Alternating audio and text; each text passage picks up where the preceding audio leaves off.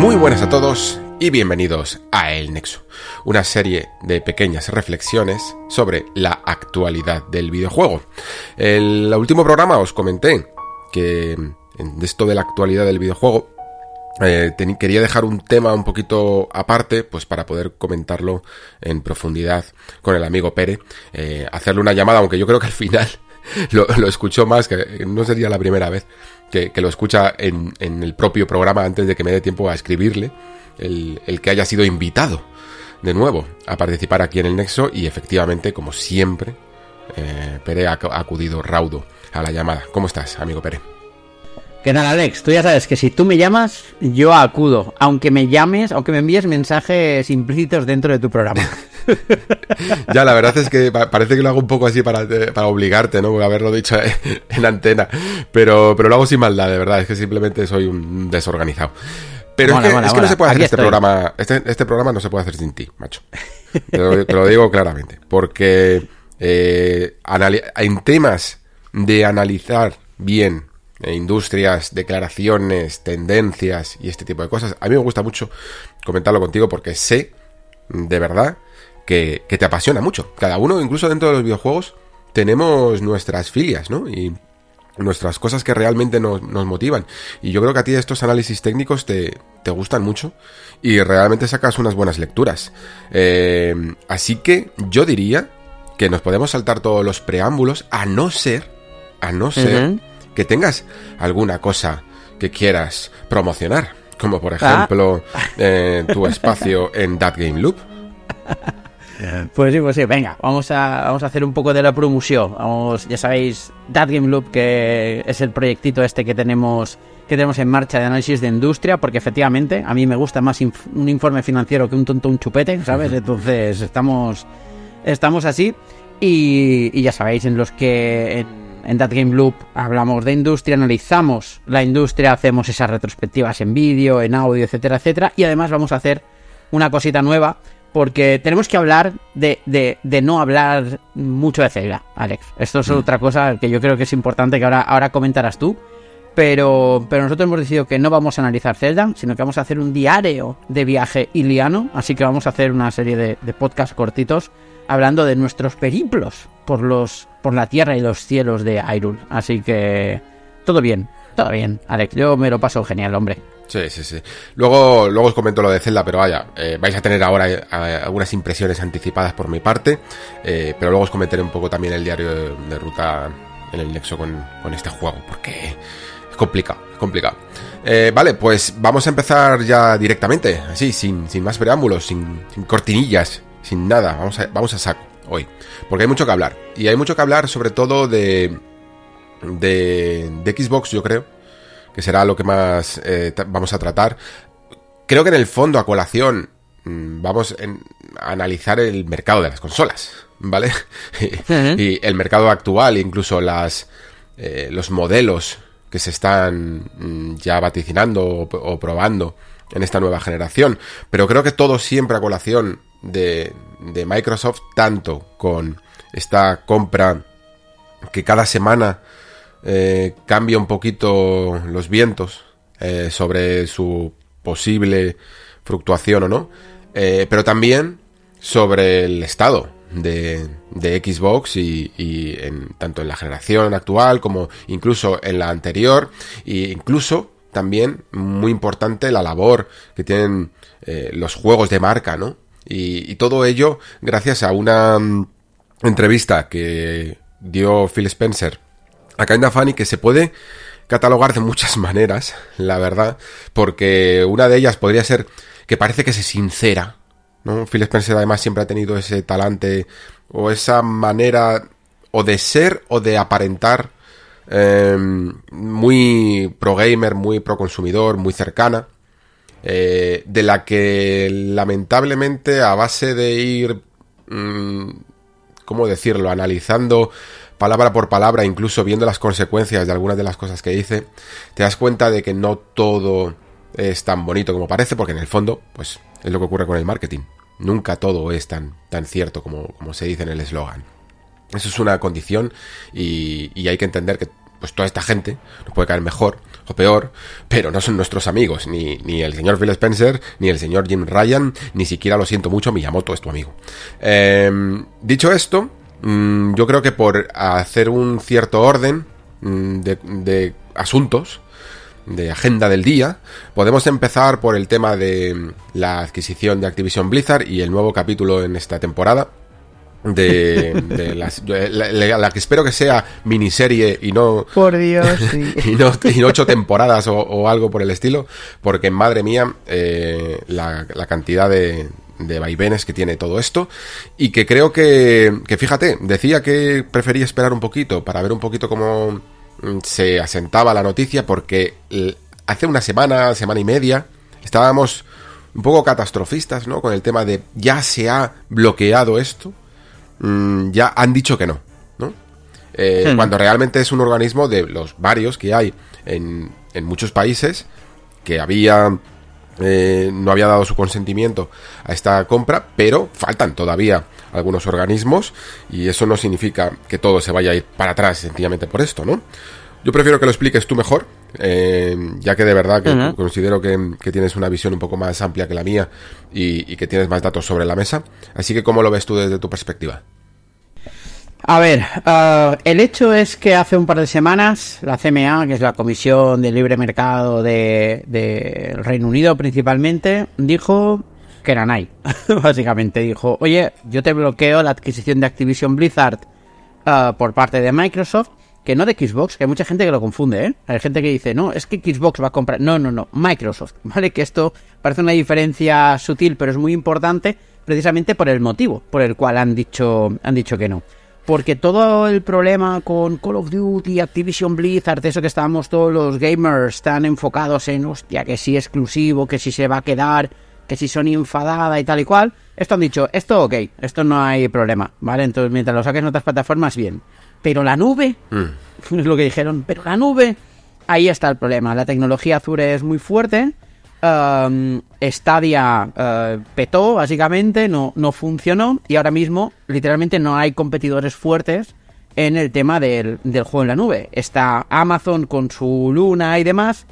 Y hay muchos otros Uh, proveedores de, de, streaming, pero son tan pequeños que cada vez que Microsoft firma un acuerdo con ellos ni nos suenan, ¿no? Por decirlo de alguna forma. Con lo cual, realmente no hay uh, un competidor en fuerte en temas de, juego en la nube. Y además, los que hay ahora mismo, vamos a, a, ver la misma PlayStation con Sony, están utilizando la tecnología de Microsoft para, para proveerla, ¿no? Que es la tecnología Azure. Con lo cual, ahí sí que ven desde Inglaterra una serie de riesgos de que la condición de predominancia y de fuerza económica que tiene Microsoft como megacorporación, insisto, Microsoft, no Xbox, pondrá a Microsoft, que no Xbox, en una posición tan predominante que evitará que otros actores puedan entrar en el tema de, él, de, de, de la de, en competencia directa con Microsoft para hacer streaming de juego en la nube. Esa es el motivo principal del bloqueo, ¿vale? Mm. ¿Esto es verdad? Sí, podría decirse que sí. Microsoft es una mega corporación, tiene mucha fuerza económica. Es verdad que hay que ir con mucho cuidado porque cuando entra una pueden entrar muchas como estas. Pero también es verdad que recordemos que Google Stadia um, no funcionó. Eh, con lo cual, ¿esto qué implica? Implica que quizá ese mercado emergente tan fuerte, tan poderoso, etcétera, etcétera, etcétera, no sea tal, ¿vale? No sea tan fuerte y tan emergente y tan potente.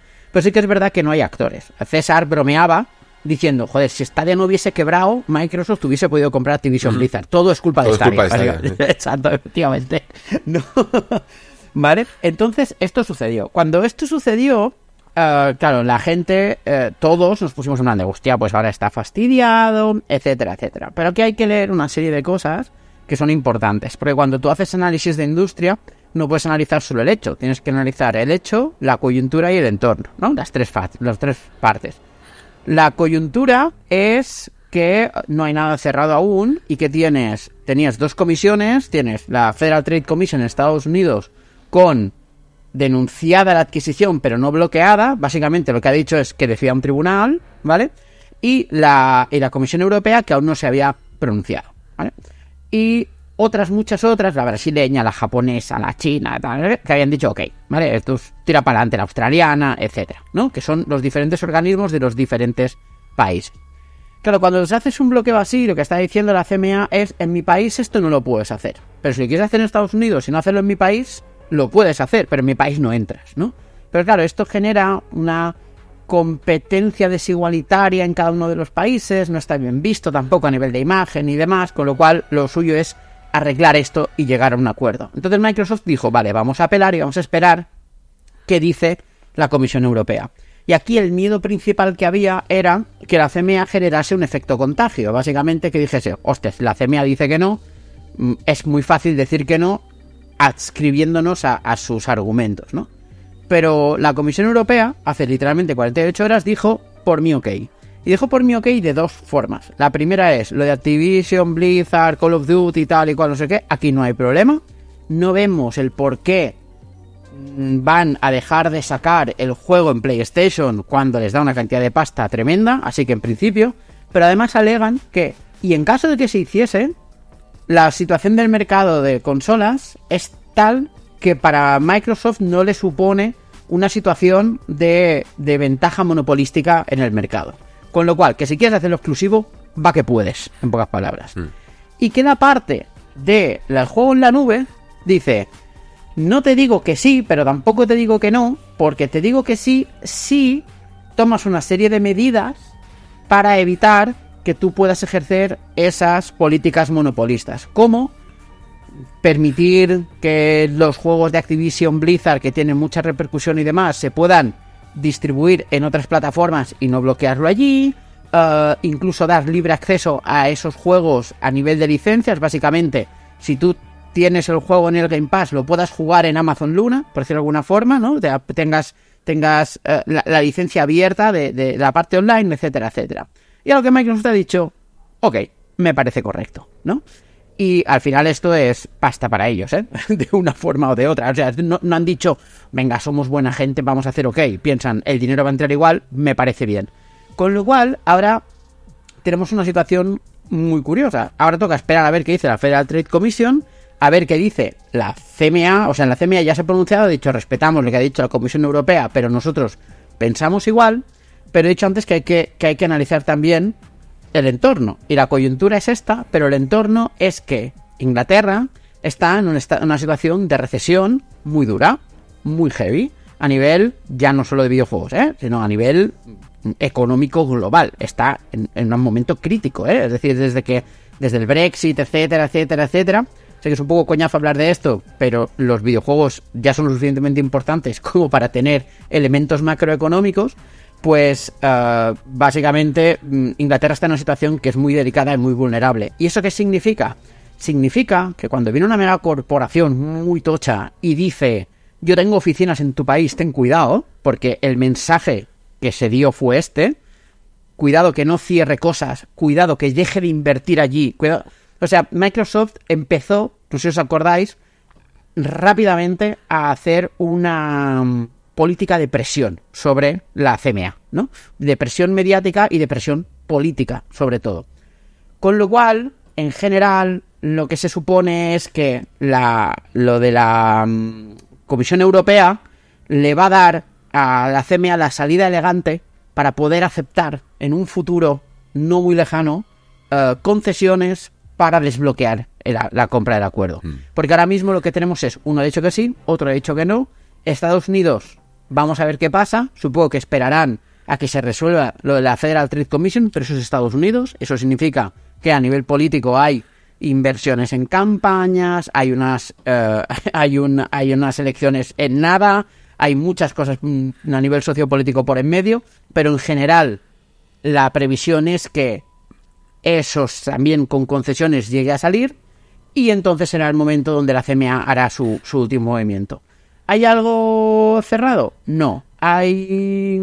¿Está perdida la compra? Ni mucho menos, está totalmente viva. Lo que pasa es que las cosas van cambiando, no mucho, pero como, como dicen, ¿no? O sea, variar un grado hoy, al cabo de 10 kilómetros, a lo mejor son 20 metros de diferencia, ¿no? Pues esto es lo que, esto es lo que está pasando ahora. Pero claro, pero esto además um, pone a Sony, que es una cosa que hay que leer, una coyuntura, en una situación un poco rara. ¿Por qué? Pues porque una de las medidas de presión, y esto no lo olvidemos, que utilizó Sony fue que no voy a firmar tu puñetero acuerdo de 10 años.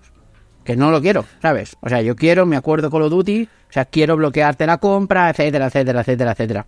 Vale, cuando a partir de ahora la CMA ha dicho esto no es problema, porque el problema es el tema de la nube, o sea, la versión de, la parte de Xbox no es un problema, el problema es la parte de Microsoft. Y, y, el, y, la, y la Comisión Europea ha dicho lo mismo, entonces deja a Sony como la única que no tiene firmado el acuerdo de vas a tener Call of Duty en tu consola. Claro, no perdería incluso. Se la ha jugado a doble o nada, básicamente. Exacto, ha hecho un all-in. Sí, y sí. ahora Microsoft, y además Microsoft está cabreada, porque están enfadados, de verdad. Mm. Entonces, um, ahora Microsoft puede decir, ok, pues Call of Duty, vamos a ese acuerdo de tres años que teníamos es lo que vamos a cumplir, y después exclusivo y Santas Pascuas. Y así estamos. Pues yo el girito de la nube no me lo esperaba, la verdad. Tengo, tengo a veces la sensación de que puede ser un caso de intentar evitar algo parecido a lo que ocurrió con el tema de, por ejemplo, de lo que siempre se dice de Amazon, ¿no? De, ¿Tú crees que Amazon realmente lo que está ganando dinero es con sus tiendas? Cuando realmente gran parte de sus beneficios son con los servidores, con lo que le llaman el Amazon Web Services o algo así, ¿no? El AWS. -huh y intentar evitar una situación de monopolio parecida con el tema de la nube. Eh, lo, que, lo que pasa es que, claro, desde el punto de vista exclusivamente de videojuegos, es verdad que el tema de la nube todavía le queda mucho tiempo. Llevamos hablando de esto 12 años, yo diría, y uh -huh. todavía quedan por lo menos 12 para que claro. se solidifique el verdadero juego en la nube a un nivel masivo. Claro. Y, y aquí quizá, en, que esto también lo ha, lo ha comentado Phil Spencer, ¿no? Su, su reacción un poco a, a este argumento. Eh, sí que me pareció casi el, el, más honesto de todos, ¿no? El de, yo creo que se han adelantado un poquito, ¿no? Nos, nos han dado como, como demasiado poder en algo que ahora mismo no, no es mucho. Eh, quizá a lo mejor incluso eh, apresurados por todo el tema también que estamos viendo en la IA de que mmm, las carreras tecnológicas pueden despegar relativamente rápido, pero no uh -huh. sé si el tema de la nube es precisamente la mejor argumentación que se podía encontrar para este tipo de cosas. Pero como dices tú, claro, ha cambiado las reglas del juego, porque ahora ya no se ya no depende tanto del factor de exclusividad de Call of Duty a nivel de plataforma, sino a nivel de nube. Es muy Exacto. fácil incluso para podría ser muy fácil para Microsoft decir, vale, pues en la nube puede jugar todo el mundo. Sí. o algo por el estilo, ¿no? Pero sí, luego sí, en lo demás lo cierro, desde el año 1. Claro. Y rompe con claro, toda claro. la argumentación de Sony. Y luego también, eh, no va a ocurrir, porque, como dices tú, siempre hay una puerta trasera que se le permite a estos organismos reguladores para ello, pero podría dar, darse el caso tan loco, ¿no? De eh, que en algunos países estuviera vetado, ¿no? Y, y, en otros no. Vale, tú, tú, no puedes terminar comprando Call of Duty en Inglaterra mmm, por alguna razón o de, o de ciertas maneras, pero en el resto del mundo sí. Eh, no sería tan raro teniendo en cuenta, de nuevo, mira, utilizo el ejemplo de la inteligencia artificial, como uh -huh. cada país beta o de determinadas aplicaciones en base a sus regulaciones. Aquí en España no podemos utilizar Bard, por ejemplo, todavía. Claro. Eh, claro. La, la, IA de, de, Google. En Italia no pueden usar ChatGPT. Mm, todo esto son debido a estos mecanismos eh, y organismos regula reguladores que deciden si hay alguna vulneración de las leyes de cada país por separado. Si Inglaterra decide jugar así, lo mismo Microsoft puede utilizar un plan global de decir, muy bien, pues es que esta gente va a su propia bola y eso les va a repercutir y les va a dañar en el fondo el mercado internacional el día de mañana y eso haría que como no van a, como no van a llegar a esos extremos, ¿no? Pero la amenaza está ahí eh, inherente, mmm, llegaría a que cambien de opinión, ¿no? Y de repente digan, ah, pues no, mira, es que lo es verdad, lo de la nube no era para tanto. Eh, hmm. Lo volveremos a revisar dentro de yo que sé. Y ya está. Y, y se y se claro. desbloquee. A mí por eso me pareció extraño que la gente lo viera de una manera tan, entre comillas, derrotista, porque no se trata de ganar o perder, sino como que ya estaba todo el, el pescado vendido en el momento en el que la CMA dijo esto. porque creo que lo vieron como una especie de, de bueno, si esta gente dice esto, todos los demás van a decir lo mismo eh, y ya está la, opinión dada. Y, creo que esto lo que ha dejado claro es que cada mercado, por muy globalizado que esté, es distinto, tiene intereses distintos y sobre todo también teniendo en cuenta que Microsoft es una compañía americana, el cierto hasta, hasta cierto punto favor de su propio mercado mm, puede ayudar bastante, ¿no? Claro, cuando tú después coges... Ah, a ver, lo de la nube fue un poco la salida elegante para decir... Mm, mm, te bloqueamos, pero no por los juegos, porque lo que no queremos es parecer parciales, en mm. pocas palabras. Porque a lo que habían implicaciones más grandes y todo eso. Claro, como claro, porque a lo que habían jugado tanto Microsoft como Sony es, oye, que estás siendo parcial, ¿sabes? Que estás apostando por uno y no por el otro y demás. Pero después cuando tú coges y te vas fuera de la prensa del videojuego y lees cosas como que Microsoft ha invertido 12 mil millones de dólares en Europa en los dos últimos años, ¿vale?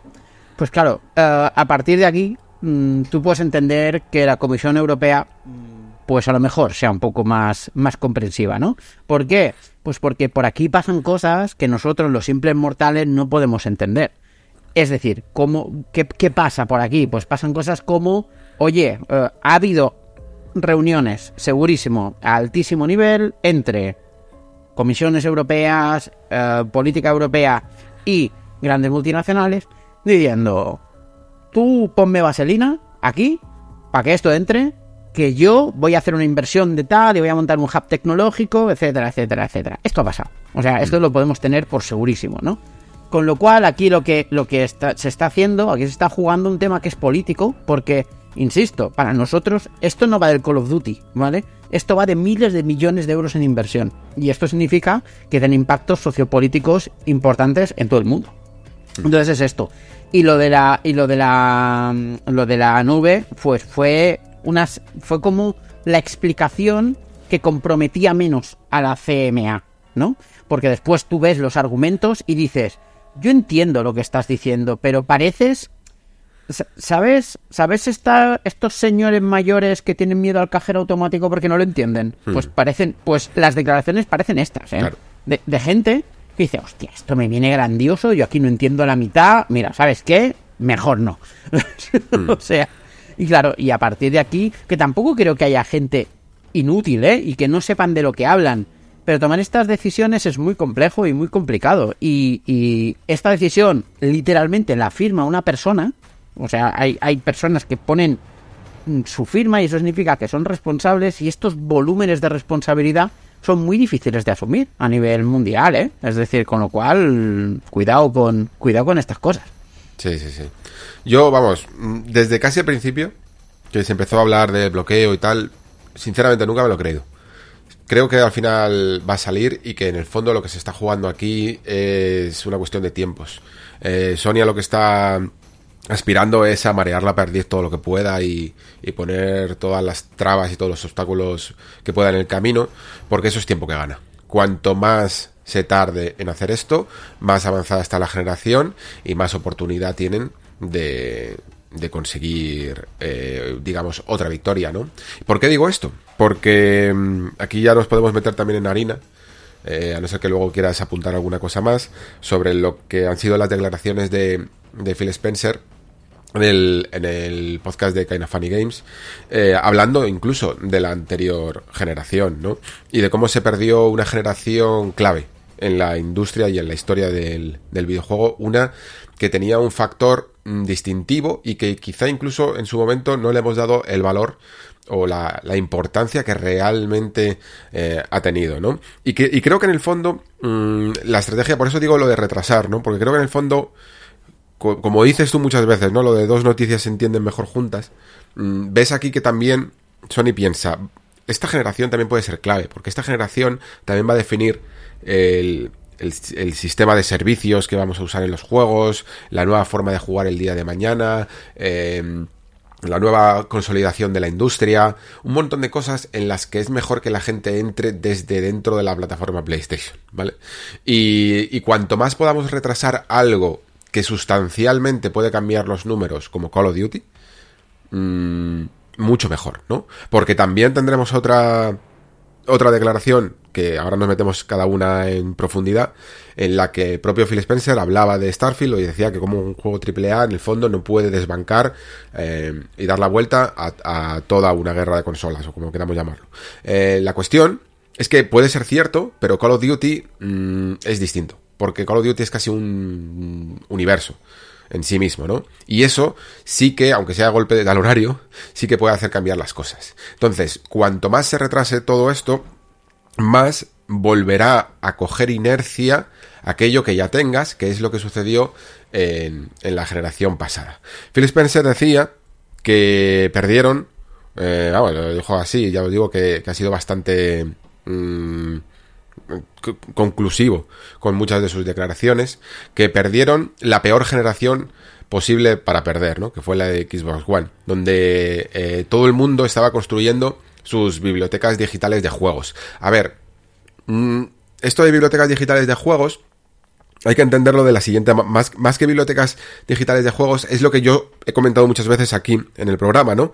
Que realmente la arquitectura de las consolas cambió la generación anterior a una que ya muy posiblemente va a ser súper compatible mm, vistas al futuro. Es decir, que la generación de Xbox One y de Play 4 eh, no cuento a Nintendo porque Nintendo todavía no había hecho bien este cambio, que yo creo que más o menos sí que lo hará con Switch.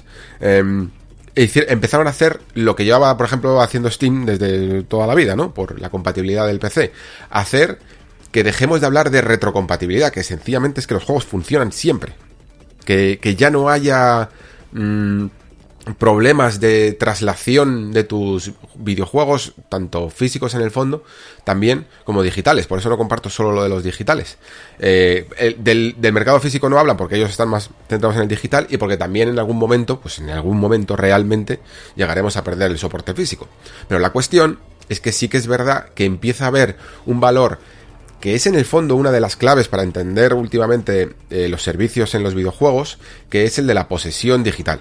Eh, cuando tú estás invirtiendo en un catálogo digital, cuando tú estás incluso invirtiendo en un catálogo de juegos de PlayStation Plus, te cuesta más por ejemplo, dejar de pagar el Plus porque pierdes acceso a todos esos juegos, o te cuesta más saltar a otra consola porque eh, todos esos juegos que, aunque puedas seguir ejecutándolos en PlayStation 4, a lo mejor la consola la necesitas vender o, quieres directamente desenchufarla em, y necesitas una, una, cierta retrocompatibilidad que pierdes al cambiar de consola. De hecho, de hecho, por mucho que hablábamos de que bueno, las, las consolas ahora son como mucho más unificadas, los juegos más unificados, es mucho más duro cambiar ahora de, de plataforma si no tenías la anterior. Porque por, precisamente por esto que dice Phil Spencer, ¿no? Por arrastrar todo ese mm, catálogo de videojuegos, que uses más o uses menos, mm, duele, ¿no? todos creo que tenemos la sensación de lo que cuesta, yo que sé, tirar algo, deshacerte de algo que puedas llegar a tener por mucho que no lo uses, ¿no? Todos tenemos un poquito de, de diógenes, ¿no? Hay un pedacito de historia y de recuerdos en esa mm, en ese cuadradito de carátula digital que lo uses o no, no te gusta perder. Y cuanto más vayas invirtiendo en una consola, eh, más pedacitos de recuerdos vas, teniendo. y, precisamente la generación pasada fue la que inauguró todo esto. Entonces, creo que esta es una de las declaraciones más interesantes, sinceramente, que ha hecho Phil Spencer de todas. No sé si estás de acuerdo.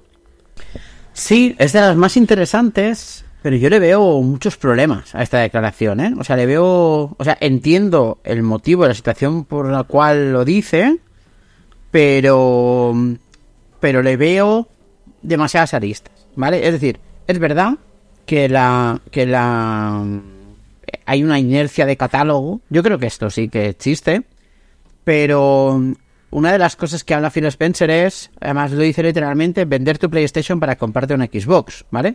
Cuando no creo que esto sea el objetivo. El objetivo es que tengas las dos, ¿no? o sea, o sea, o sea, yo no creo que Microsoft intente que la gente venda su Play, sino que la gente que tenga su Play también tenga una Xbox. Y por eso tienes el Game Pass para compensar ese catálogo extra que tú tienes en PlayStation y te da un, back de mm. catálogo, un fondo de armario y demás. El problema aquí, el problema aquí es que, y, sé que no quieres entrar en esto, así que solo voy a hacer el comentario, es que Redfall es malo, ¿vale? Entonces, y cuando tu principal argumento de venta de tu principal argumento de venta de, de, de tu sistema, es decir, tu principal argumento de venta, que es el Game Pass, que es tu principal argumento de venta de tu plataforma, es vas a tener los juegardos exclusivos día 1 y no eres capaz de sacar uno que realmente atraiga, entonces tienes un problema. El problema es que el Game Pass no se mide por sus peores juegos, sino por sus mejores juegos. Hmm. Y claro, y el tema es que de repente es que se le ha descoyunturado la estrategia. O sea, en la estrategia del Game Pass no tenía fisura. Yo te decías, hostia, no tiene fisuras. Bueno, sí, tiene una. Hmm. Si no consigues sacar juegos relevantes, esa es tu gran fisura. Y es lo que le está pasando a, a Microsoft, porque Microsoft, hay un momento, hay un momento, no recuerdo en qué parte de la declaración, que, que Phil Spencer dice, cuando, cuando parece que cogemos inercia, siempre perdemos el momentum, o algo así, ¿no? Mm. Y es que hubo un momento a principio de generación donde Microsoft no dejaba de encadenar eh, imagen de marca po- positiva y Sony no dejaba de encadenar imagen de marca negativa. Y ese era el momento donde mucha gente decidió apostar por una Xbox, aunado por el hecho de hay pocas PlayStation en el mercado para comprar, con lo cual ahí tenías una oportunidad brutal, ¿no? Y de hecho, la diferencia de, de- de ventas se, o sea, se recortó un montón, ¿eh? Es decir, en, en muchos países, sobre todo en Estados Unidos, que es lo que más le interesa a Microsoft, ¿no? El problema es que no son capaces de, de aprovechar el momentum. Y ese es el problema real, ¿no? O sea, si tú no eres capaz de, de aprovechar tus ventanas de oportunidad, al final te comen. Y lo que le está pasando es que, o sea, mm, siempre decimos, el Game Pass eh, es la hostia, y Sony eh, hace muchas medidas impopulares, que si VR, que si no sé qué, que no sé cuántos y tal y cual. Horizon Forbidden West, tus cojones, ¿sabes? o sea, Ratchet and Clank, tus narices. Entonces, claro, es que, ¿qué vas a hacer con esto? Demon Souls, ok, esto solo puedo jugar aquí. Claro, si, si Redfall hubiese sido un pepino, habría gente, que- o sea, habrá gente que se comprará la Xbox por Starfield. Hmm. Y, y hay y tiene que haber gente que se compre la Xbox por no por Redfall, pero por por el sí por Hellblade 2 Claro. y habrá gente que se tiene que comprar la Xbox por lo que sea, ¿no? El tema es que no consiguen crear un catálogo atractivo y esto al final va de videojuegos y Sony le está demostrando a Microsoft que los servicios son la hostia, pero esto al final va de videojuegos.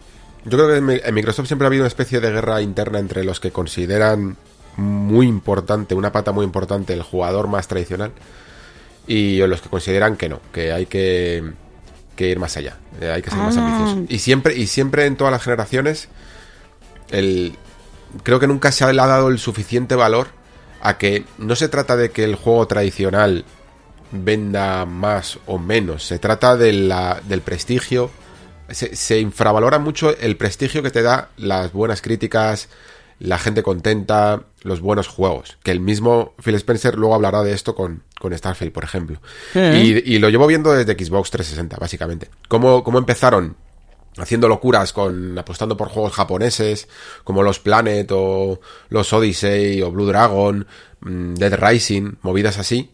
Eh, todo el mundo estaba contentísimo, incluso aunque los juegos luego vendieran mm, menos de lo que creemos. Y, y cómo terminó la generación apostando por Kinect. Eh, Claro. Y con, Mm. y, y con el único juego tradicional realmente siendo GTA V. Con una Claro. promoción brutal de un juego que no era suyo. El, y, y- y eso mm, encadenó a, a la generación de Xbox One a empezar mal, a enfocar mal, a entender mal que el hecho de que hayas vendido una moda como Kinect por el sensor de movimiento y tal, eh, de, derivado de- del éxito de Wii, mm, no analizar bien que no va, que la gente no quiere eso en el fondo. Que estás vendiendo una Hmm. moda que te va a castigar a la siguiente generación, como también castigó a Nintendo, por cierto. Claro. Y no entender bien eso porque te ha ganado el equipo de marketing al equipo que apuesta por el juego tradicional. Le vuelves a dar la vuelta, le vuelves a dar la vuelta a eso y vuelves otra vez a caer un poco en que que no, que el videojuego tradicional no es tan importante, no es tan relevante, no es... Y, lo vemos aquí, ¿no? Cuando te dice, cuando el propio Phil Spencer dice, mm, es imposible que incluso Starfield siendo un juego de, de nota 11, eh, la gente vaya a vender su Play 5 por, es que es que este es el problema. Es que el objetivo no es que vendan su Play es que se compren una Xbox. Entonces es, una pérdida de foco y, también es y también creo que es el problema pensar que solo un juego te va a dar la vuelta a la tortilla. Y se trata de subir escalón a escalón. Y que, todos los juegos sumen que es, un poco el o sea Play 5 no es lo que es por The Last of Us o Play 5 o Play 4 lo que sea o Play 3 es la suma de todos los juegos mes tras mes o año tras año. Es un tema de acumulación por inundación. Es decir, esto no va de, sacar Starfield, va de sacar Starfield, pero habiendo sacado Forza Horizon 5 y después sacar Hellblade y después sacar. Porque hay gente que dice, oye, por Starfield no, pero cuando salen tres dice, hostia, pues por este, por este y por este, ya sí, ¿no? Por decirlo de alguna forma. Pero, pero yo creo que más que la guerra interna por el juego tradicional o no, yo creo la, la guerra interna que yo percibo dentro de Microsoft es otra. Es la guerra de que hay gente dentro de Microsoft que piensa que mientras haya buenos juegos, aunque no sean first party, mm. ya basta y, y alguien que tiene que clamar un poco a la pared diciendo es que necesitamos los first party para que el Game Pass funcione. Porque yo tengo la sensación de que como les ha funcionado los primeros meses, porque claro, los primeros años, cuando tú acabas de comprar estudios, la gente no es tonta, la gente entiende y dice, vale, esta gente está desarrollando juegos, hmm. con lo cual es normal que aún no salgan, ¿no? Y dice, y de repente Persona 5 en el Game Pass, y dice, ¡buah, qué guapo Persona 5! O Like a Dragon, o, Devil May Cry 5 y tal y cual, ¿no? Porque la gente todo cuando te están regalando el Game Pass prácticamente. Claro, claro. claro, y la gente piensa, la gente piensa, ¡buah! Ya tengo esto, ya verás cuando lleguen los first party, ¿sabes? Hmm. Pero claro, pero cuando los first party no llegan, hay un momento que dice, a ver, a ver uh, Persona 5 ya lo he jugado, me estás contando, ¿sabes?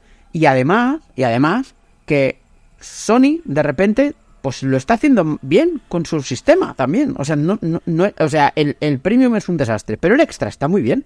De verdad, ¿eh? O sea, a mí me parece que algún mes sí, algún mes no. Este mes, por ejemplo, sí estaba más fuerte, habían puesto Ratchet and Clank claro. y eso. Pero vamos, tampoco, es que la cuestión es que mm, les veo que tampoco necesitan hacer muchos esfuerzos. No, no, claro, ni, pero ni con el, Plus ni con en general con la generación. Claro, porque no es el agravio comparativo de él lo tiene yo no. Ahora, él lo tiene mejor, pero yo también tengo algo, ¿no? Entonces, mm. claro, entonces la diferencia se recorta. Y Sony lo que se ha hecho muy bien aunque sea golpe de, contrato y demás, es apostar por lo que realmente importa, que son los juegos. Porque el mes que viene vas a poder jugar Final Fantasy XVI, ¿eh? Cuidado. Claro, pero ves, incluso ahí eh, Sony mm, ha jugado, digamos, marketingianamente bien sus cartas. En el sentido de que, ves, estamos hablando de Final Fantasy XVI como si fuera un juego de Sony. Claro. Que, que en el fondo, eh, Starfield, aunque sea un juego de Microsoft, no es un juego de Microsoft, es un juego de Bethesda. Que, ha comprado, que ha comprado Microsoft. Lo que pasa es que en vez de haber hecho una exclusiva temporal, ha comprado directamente el estudio, ¿vale? Claro. Pero le va a salvar, le, va a salvar un poco las ascuas, porque yo entiendo que, quiero creer, ¿vale? Que, Starfield no es nada comparado con lo de Redfall, ¿vale? Lo de Redfall, cuando antes decías que es que no quiero hablar, es porque lo voy a desarrollar también en Patreon un poco lo que ha ocurrido con Arkane, un juego que no, que, que es casi un encargo y que, y que no es realmente lo que, lo que ellos querrían hacer. Para mí es un poco distinto. No creo que nadie aquí confiara ni siquiera en que esto iba a ser el verdadero cambio. Lo que pasa es que los juegos que sí que se supone que van a ser un verdadero cambio, quitando incluso Starfield, que ya digo, a mí me parece como hablar de una exclusiva temporal en el fondo, es eh, que se han retrasado más de la cuenta todo el resto de juegos. Ellos también anunciaron muy pronto, mm, porque supongo que lo necesitaban, toda esa vorágine de logos en llamas que fueron en su momento Fable, eh, eh About, eh, todos estos. Y, y vale, ok, pero aún así, el desarrollo de ciertos juegos se está yendo a más de 5 años. Y 5 años es el que el único es lo que se tiene que permitir que se vaya un un The Last of Us o un juego gordo. O el propio Starfield, ¿vale? Juegos así, y muy, muy, muy ambiciosos. Pero personalmente, no sé qué estarán haciendo, por ejemplo, con Hellblade para que se haya para, para que lleven 5 años con él. Porque Hellblade 1 es un juego muy poco menos ambicioso de lo que parece. Es un juego lineal en su estructura, en diseño, quiero decir. Y entiendo que aquí es otra cosa, pero a no ser que estén haciendo una estructura casi de mundo abierto God of War o algo así, que sea verdaderamente compleja a nivel de escenario, a nivel de puzzles, a nivel de sistemas, yo lo que vi en el poco gameplay que hay es un pasillo, ¿vale? Un pasillo increíblemente bonito. Pero no, pero no veo, no veo de momento, no he visto los cinco años. Eh, Más allá de que el juego se ve increíblemente bien, que ahora mismo, y sobre todo con, la, con los nuevos motores, eh, hasta el Layers of Fear que estuve probando la demo el otro día, el nuevo, se ve increíblemente bien, ¿vale? estamos ya llegando a ese punto en, los videojuegos. Pero cinco años es mucho, mucho tiempo. Mucho, mucho tiempo. Para un juego que en teoría debería de ser tirando a ser lineal y no excesivamente largo, a no ser que, que, lo, que estén siendo verdaderamente ambiciosos con él. Que ojalá ya a, a, estas alturas estén. Pero es que ya no solo es lo de Hellblade, es que es también el descalabro que ha sido el estudio nuevo este, eh, The, Coalition no... Eh, sí, el, que estaba haciendo Perfect Dark. Initiative, sí. Initiative. Eh, es es el, propio hecho de que Ninja Theory mm, se supone que iba a hacer todo lo contrario a lo que está haciendo. No, no solo con Hellblade, sino que dijo, no sé si te acuerdas, que aquí estábamos muy ilusionados incluso. Project Mara, tío. Sí, hablando de, ya no solo Project Mara, sino la idea de Project Mara, la filosofía de Project Mara de hacer desarrollos más pequeños innovadores que se ajustaran más a la filosofía de Game Pass, porque como ahora no hace falta vender tanto, puedes hacer ideas más arriesgadas y, sacarlas antes. Es que hasta le pusieron nombre, se llamaba Project Dreadnought, ¿te acuerdas? Es decir, ¿dónde está esa filosofía? Y esto es Hi-Fi Rush, y esto es Hi-Fi Rush, ¿eh? Sí, sí, sí, Lo que pasa es que encima Hi-Fi Rush ni siquiera es parte de filosofía dentro del ecosistema de Game Pass, ¿sabes? Claro, pero es que además, además, perdona, ¿eh? Pero, pero fíjate la locura que es, es que son, son muchos errores de, de marketing y de estrategia. Porque, claro, cuando tú empiezas el año con Hi-Fi Rush, que es un juego que tú lanzas por sorpresa, que pegas mm. un impacto buenísimo, que la gente dice, coño, vaya juegardo, esto es un juego del año, ¿eh? O sea, esto es la hostia, esto es increíble. Pero además, aún no habían salido mm, cosas súper gigantes como Resident 4 o, o, ahora de Zelda, ¿no? Y demás. Ese momento, Hi-Fi Rush, vincúlalo a tope, ¿vale? A tu marca, ¿vale?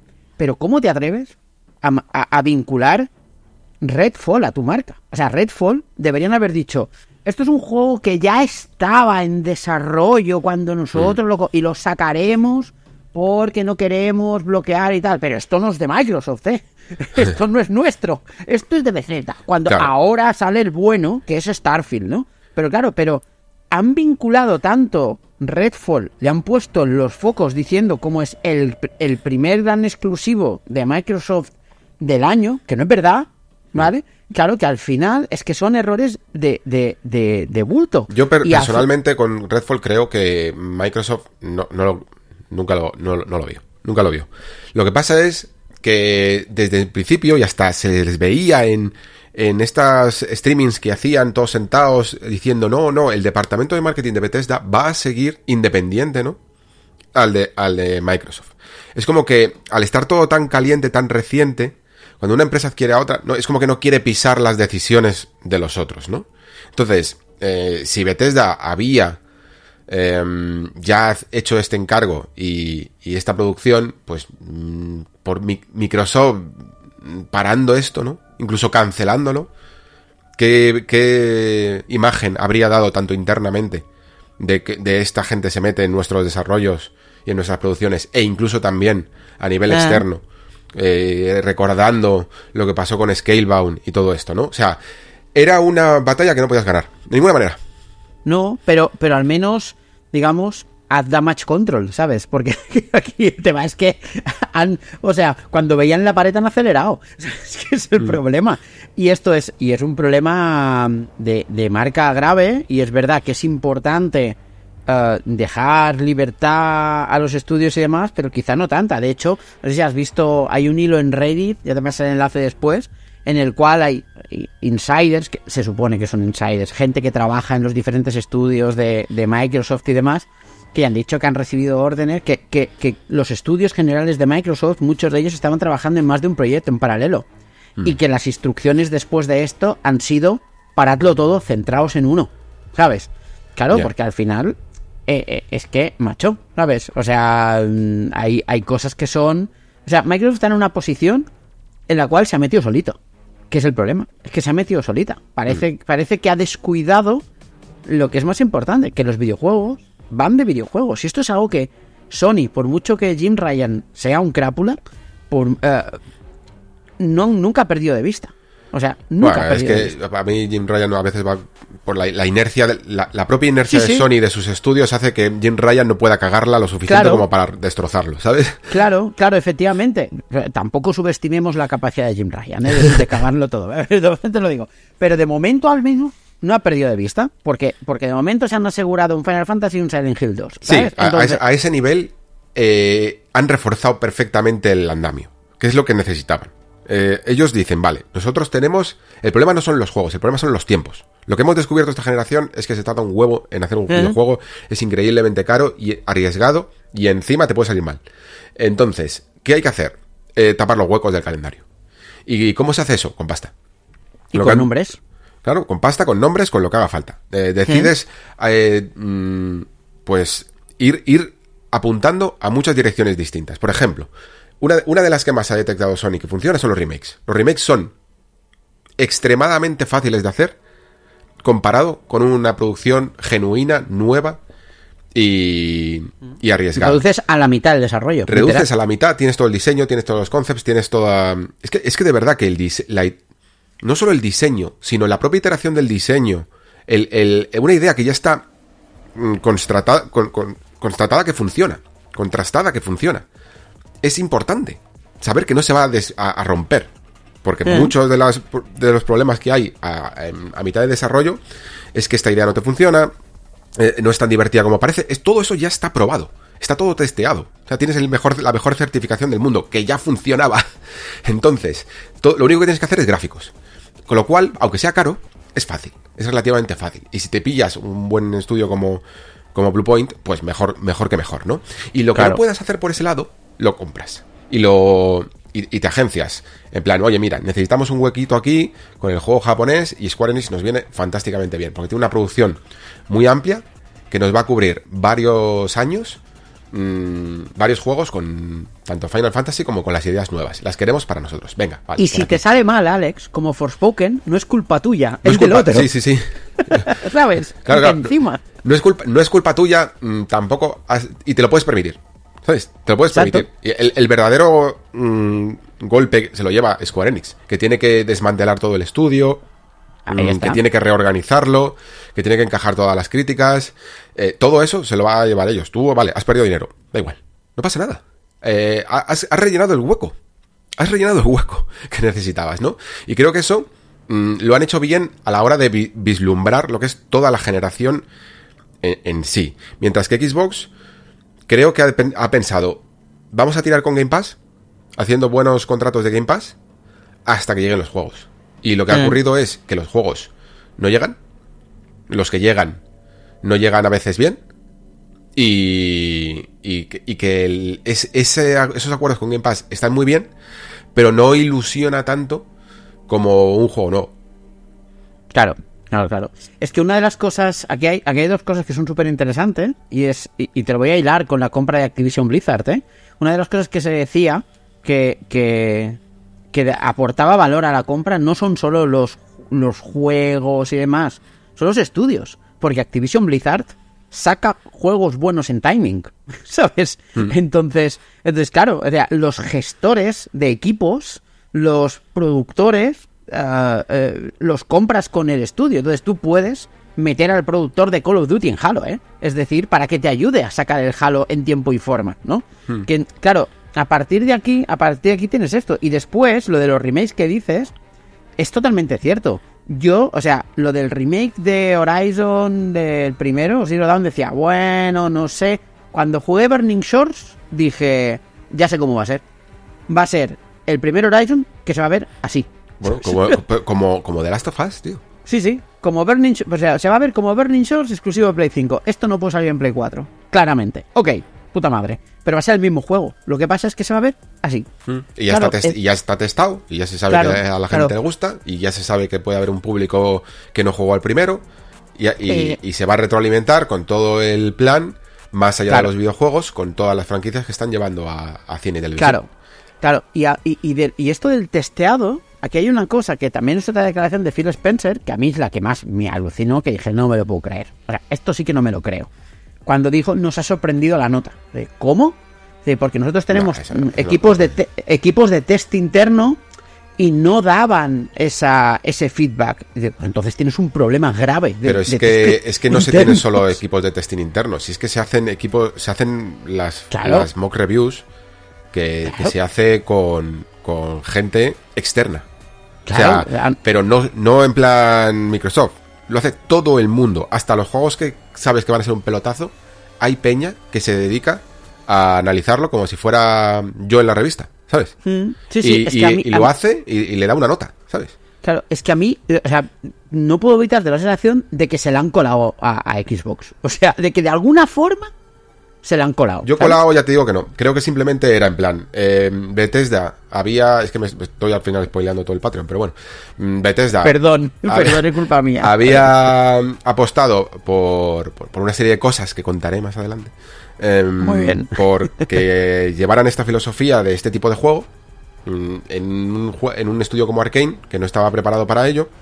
Y, y creyeron, como muchos otros de antes, que ellos, como, a- como BioWare, con el, electrónicas con BioWare y este tipo de cosas, creyeron que, que por ahí podían conseguir eh, un filón. Y cuando las cosas no salen igual de bien, pues existe un problema porque tienes a una gente por encima que no te quiere decir que las cosas no van bien, porque quiere respetar tus decisiones y al final, como nadie Sí. habla, las cosas van para adelante. Claro, claro, claro. Sí, sí, sí, totalmente. No, no sé a ti, pero a mí eh, estamos ahora mismo a 17 de mayo, ¿vale? La, la conferencia de Microsoft del 12 de junio me parece lejísimos ahora mismo, ¿eh? O sea, se me está haciendo eterna. O sea, eh, están intentando hacer, tú ves las, las publicaciones, ahora mismo está Starfield en todo Twitter, ¿eh? O sea, han- han- están haciendo un montón de como micro publicación de Starfield porque ahí sí que están haciendo un poco de damage control posterior, no con Starfield, sino están intentando que Starfield absorba parte del golpe de lo que está pasando aquí a nivel mediático y demás. Y pero ahora mismo eh, si- siempre decimos lo mismo, pero ya puede hacer una no una buena conferencia, ¿no? Sino una conferencia increíble Microsoft. Porque No sé, ahora a mí me hace gracia porque dice la, la declaración de esta de mm, ningún caso Starfield, por mucho que sea un 11, va a hacer que la gente ven- venda su Play 5, pero le vas a dar la mitad de la conferencia prácticamente a Starfield, ¿sabes? Claro, claro, es que es, es que no, es un sinsentido, es un sinsentido. Yo creo que, que ha salido como ha podido del paso. Al menos ha dado la cara, ¿eh? O sea Mm. que es una cosa que, que y Arkane no. Y, a- y a que- saber, ¿eh? que, lo, que lo mismo ha ido con esta actitud derrotista por razones que tienen que ver también incluso con, con la compra de Activision Blizzard. A saber. Sí, es que se ha juntado todo, ha juntado Perfectamente. todo. O sea, es, es por eso os digo que nunca, ni siquiera con estas actitudes tan que parecen tan sinceras, creáis a, a alguien que se dedica a vender cosas. Porque, Claro. porque no, porque tienen sus propios intereses y no lo sabemos. No, no- es que no lo sabemos, no, no- no Claro. tenemos tanta capacidad. Entonces, eh, ti- lo que te- nos tiene que importar son los juegos y, la y las realidades con esos juegos. Y la realidad es el es, que ahora mismo, yo lo que espero de esa conferencia es una fe- fecha de Hellblade. Es que ya no son los juegos, porque los juegos, como los anunciaron demasiado pronto, pues ya me los sé. Entonces, lo que quiero es fecha de Hellblade. Hasta, hasta diría que fecha de, de About, al menos un año. Al menos Sí. necesito saber el año en el que sale About. Y. Y bueno, y, y ver Starfield, evi- evidentemente. Y eso como mínimo, ¿eh? Eso como mínimo. Sí, sí. Sí, sí. Hombre, es que, es que Microsoft. Claro, tú decías, tú decías. ah, salió Hi-Fi Rush. Y dices, vale. Y, lo que enseñaron, no sé si te acuerdas, en, en esa conferencia, que yo creo que estaba muy bien por lo, por lo comedida que era, ¿no? Te decían, vale, pues ahora vas a tener ah, Minecraft eh, Legends y después vas a tener eh, tal y Forza y no sé qué más y tal igual. Y tú decías, vale, si tienes un juego tradicional con Forza y con Starfield y si mm, Redfall sale median un juego notable, lo tienes más o menos apañado. Ahora mismo, cuidado, ¿eh? Un Forza y un Starfield saben a poco para, para Sí. salvar la imagen de Microsoft. Yo te, te lo iba a decir, digo, Forza, Forza y Starfield me parece va, que ok, pero me sabe a poco. Necesito que me parece el Hellblade. mínimo para probar, ¿sabes? Sí, O si Hellblade, mm, que es difícil, ¿eh? Pero si no sale este año, necesito una fecha en plan febrero, marzo de. Sí, sí. viene. sea, y necesito calmar ya. ánimos y calmar ánimos en plan de qué huevos pasa con Perfect Dark, qué huevos También. pasa con no sé qué. Claro, es que es que el problema es ese y el problema es que Microsoft tiene una credibilidad tan dañada ahora mismo porque se han metido solos en este follón que es que el año que viene, o sea, el- si en esta conferencia enseñan un logo en llamas de Gears 6, me invento, Me da igual. la gente va a pensar va a salir malo. Pero es que, me da- es que a- hasta me da igual. Le- lo siento. Sí, sí. Gears no, ya no me salva nada. Eh, A mí, No, no, claro, el trinomio de siempre de Halo, Gears y Forza tiene que ser algo como, como decir, mm, como que viene de serie y, y me- y necesito que me entusiasmes con ideas nuevas, ideas Claro. frescas y concretas. Claro, claro, claro. Es que ahora mismo es esto. Ahora mismo Microsoft tiene un problema de credibilidad, no de servicio, no de máquina. O sea, yo creo que la gente que tiene Game Pass dice esto es la hostia. Sí, la la máquina es la Xbox es la hostia y demás. Pero la frase esa de ¿dónde están los juegos? O sea, nunca ha tenido más relevancia. Porque le dices, no, pero eh, porque no puedes decir ¿dónde están los juegos? Fíjate, he sacado Redfall. O sea, no puedes decir esto, ¿sabes? O sea, mejor ocúltalo. Es muy heavy, es muy heavy. Sí, sí, sí, sí. Bueno, eh, no sé si dejamos alguna eh, declaración, seguro que muchas, ¿eh? Pero así Seguro, tan relevante seguro. como para analizar, eh, porque hay alguna que, mm, que veo un poquito más redundante por aquí, en plan de que sí que tiene una visión diferente, ¿no? De lo que es la generación, que es un poco lo que ya sabíamos, y que no van un poco a desbancar a Sony y a Nintendo, que es como ese mensaje que parece que metía un poco en todas las declaraciones de, de somos los perdedores. ¿no? Mí este Es como el equipo humilde este que, que se conforma con no bajar a, a segunda división. Sí, pero, pero es, pero es un mensaje que tú dices, pero tú sabes de qué va esto. O sea, o sea, con Xbox 360 remontaste una generación entera. ¿Qué me estás contando? Mm. Y con, y con, y con Xbox Series X y Series S empezaste remontando la generación, ¿eh? O sea, que empezaste muy bien. Sí, sí, sí. El tema es que has fallado, o sea, insisto, o sea, el mensaje es Game Pass es la hostia, cómpranos por Game Pass. Vas a tener los juegos exclusivos de primer nivel el día 1. Es que ahora le dices a Sony, ¿tú necesitas tener tus juegos exclusivos día 1? Dice, ¿yo qué va? Sea, por- Si tenerlo significa esa mierda, pues es que yo no necesito nada, ¿sabes? Y el problema es ese. Cuando llegue Starfield, se van a vender consolas por Starfield. Y se van a vender unas cuantas. Y Sí. cuando llegue Forza, a lo mejor vendes unas cuantas más. Y cuando llegue no sé qué, a lo mejor llegan otras. Y cuando llegue no sé qué, a lo mejor... Claro, y poco a poco irás haciendo lo que decías tú, esa masa crítica. Pero así, tal y como están las cosas, Claro, es que mm, mm, mi conclusión, de hecho, es casi muy parecida a cuando empecé a hacer este podcast, que, que hablé de que Xbox necesitaba una identidad. Una identidad propia, porque cuando habla de desbancar, yo lo que noto es. No, no se trata tanto de desbancar en, eh, en números. Porque además incluso los números cada vez importan menos. Hay, hay más servicios y más cosas que con las que puedes mm, cambiar muchísimo el margen de beneficios. Pero es el igualar a las identidades que tienen estas dos plataformas. O sea, Sony tiene una identidad muy marcada y Nintendo tiene una identidad muy marcada. Y lo que veo ahora mismo con Xbox es que cuando yo le veía en el camino de conseguir esa identidad, también por el lado del Game Pass, mm, empiezo a ver también que de momento lo único que estamos viendo es una compra de identidad. Porque Starfield es una compra de la identidad de, Bethesda. Eh, y están muy, muy enfrascados en la compra de la identidad de Call of Duty.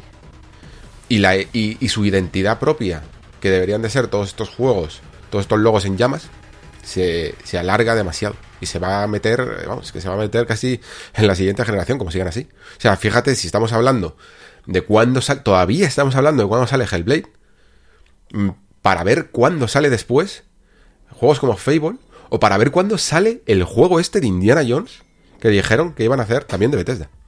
O sea, es, es que yo, yo ya no, no me puedo, no puedo concebir que salgan esta generación. claro. Entonces es Sí, un sí. futuro muy, muy a largo plazo todavía. Y, y yo llevo cinco temporadas de, del Nexo hablando de lo mismo, ¿sabes? Eh, entonces, eh, no sé si él... Yo, yo siempre pedí paciencia eso, con, con- con todo este tema de los tiempos de desarrollo. Pero me parece que, que, que la paciencia está rozando un poquito el límite, ¿no? Porque como dices tú, además, encima, lo que sale que era un poquito su manera de hacer exclusividad temporal, con porque este año se lo iba a salvar Bethesda, pues de momento el primero ha pinchado. Eh, al menos podemos decir que también Bethesda. Es que Bethesda ha sacado tres juegos. ha sacado Hi-Fi Rush, eh, Redfall y Starfield. Ese es el año de Xbox, Bethesda. Y, el primero ha sido una sorpresa, una muy bien recibida, de verdad, y un, y un juegazo. Aunque sí que es cierto que es increíblemente hardcore, ¿vale? O sea, es un nivel ya que, que no tiene nada que ver con. No, es que estamos hablando de juegos como Minecraft o tal. Es que no tiene nada que ver con la perspectiva y la proyección de un Starfield. Y, y tenemos otro como Redfall que, que ha sido baja. Entonces, Starfield va a ser clave, evidentemente. Pero también, como dices tú, el, ese showcase a mí me parece muy clave. Espero que lo tengan bien. Es que lo tiene, lo tiene, o sea, tiene que ser Ah, lo tienen que hacer muy bien. O sea, tienen que, tienen que conseguir vender muchas cosas en una hora, hora y media. ¿sabes? Entonces. Creo que tienen que mostrar realidad. Sí, sí, sí, sí. Juego, no solo que veas los juegos y los veas en movimiento y digas, existen. Están ahí. Sí. Saldrán más pronto o más tarde, pero los estoy viendo. No, en plan, no sé qué está haciendo de Initiative.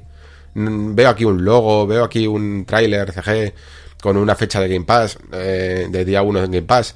No, no, no. Quiero ver cosas concretas. Claro. Y si es... Y ya no solo es eso, sino que también que Microsoft tienen que empezar a mentalizarse que los juegos notables no le bastan para, para vender esa idea de Game Pass a tope, ¿sabes? Mm. Sí, sí, sí, sí. Eh, de hecho, es que leyendo estas declaraciones recordaba, me, tenía la sensación de que Phil Spencer casi se, se estaba fijando demasiado en el modelo de Netflix, como diciendo, el modelo de Netflix es el bueno, no el de HBO, ¿sabes? En plan, HBO tiene poco, pero muy bueno, y Netflix tiene mucho, pero de, calidad, de calidades cuestionables. ¿Y, quién gana? Netflix. Pero es que la industria del videojuego no es así. Mm. Es que y, Netflix, y, Netflix, ya ha perdido el share de, primaria. ¿eh? Efectivamente, efectivamente. Y además es que el, las características únicas de las series y de las pelis que vemos en estos servicios de streaming hacen que un producto relativamente mediocre en cuanto a crítica y tal pueda ser verdaderamente seguido porque engancha muchísimo ver a unos personajes de época liándose unos con otros, ¿vale? Y eso hace mucho ser, o hace mucho, muchas reproducciones. Pero eso en la industria del videojuego no pasa. En la, industria del videojuego hay una relación más directa, independiente, quitando ejemplos como Call of Duty, hay una relación más directa entre calidad y prestigio y, también ventas. Es, importante. Creo que, creo que no hay que, entiendo que se que se estén fijando en todo lo que están haciendo estos modelos de suscripción de otros campos, pero no hay que subestimar en videojuegos la calidad, de verdad. No se trata de hacer algo mega artístico, pero sí algo muy bien construido. Claro, claro, claro. Juegos prestigio, siempre mm. decimos lo mismo. Necesitas juegos prestigio, que son los que al final quizás no son los que más venden, pero son los que más imagen dan. Eso es, eso es. Muy bien, pues ¿te parece que cerramos un poquito por aquí? Me he quedado más a gusto que un arbusto, ¿eh? Te digo así. sí, sí, sí, no, es que estos análisis a veces son necesarios, yo creo que ya tocaba. Eh, sí que es verdad que últimamente, bueno, me parece que el último se lo dedicamos muy bien a Sony, pero pero no me yo personalmente no me esperaba volver a hablar de, de Xbox tan pronto en estos sentidos. En el de la compra y tal, pues sí, evidentemente. Pero en estos sentidos no me lo esperaba tan pronto y sobre todo con un showcase a, la vista, pero creo que creo que era necesario. Y también es necesario hablar un poquito de, de, Zelda. Lo que pasa es que aquí no me vas a acompañar porque tú todavía no has no has jugado. No. No, no, no, no, no me he podido poner. O sea, ahora mismo he tenido mucho trabajo esta semana, desde el 12 de que salió y demás. Y, el problema que he tenido es que me podía sentar a jugar media hora por la noche en portátil y tal. Y para mí Zelda no es un juego, es un evento, ¿sabes? Mm. Entonces yo quiero sentarme a jugar dos, tres horitas, gozarlo, disfrutarlo y demás. y creo que jugar mal, entre comillas, ¿eh? O entendido jugar mal como no disfrutándolo con, con o sea, eliminar el ritual de, del ponerse a jugar un Zelda, para mí empeora la experiencia y no me lo quiero permitir. Por lo tanto he dicho, voy a esperar hasta mañana que sí que voy a poder sentarme a jugar, literalmente, Ah, y mientras, pues sigo jugando Celeste y sacando fresas. Que es lo que estoy haciendo ahora mismo. Muy bien. Eh, es que, es que mm, cubrir Zelda es algo complicado. Y de hecho yo creo que no me estaba preparando lo suficiente. Pensaba que podía hacer el típico especial. Y aunque vais a tener eh, ahora impresiones y, la y- y el siguiente programa eh, tendréis un especial, ya aviso que lo mismo hago ese especial sin haberme pasado el juego, ¿vale? Porque mm, no concibo ahora mismo eh, jugarme a, cara de perro 80 horas de Zelda sencillamente para tenerlo acabado para un especial.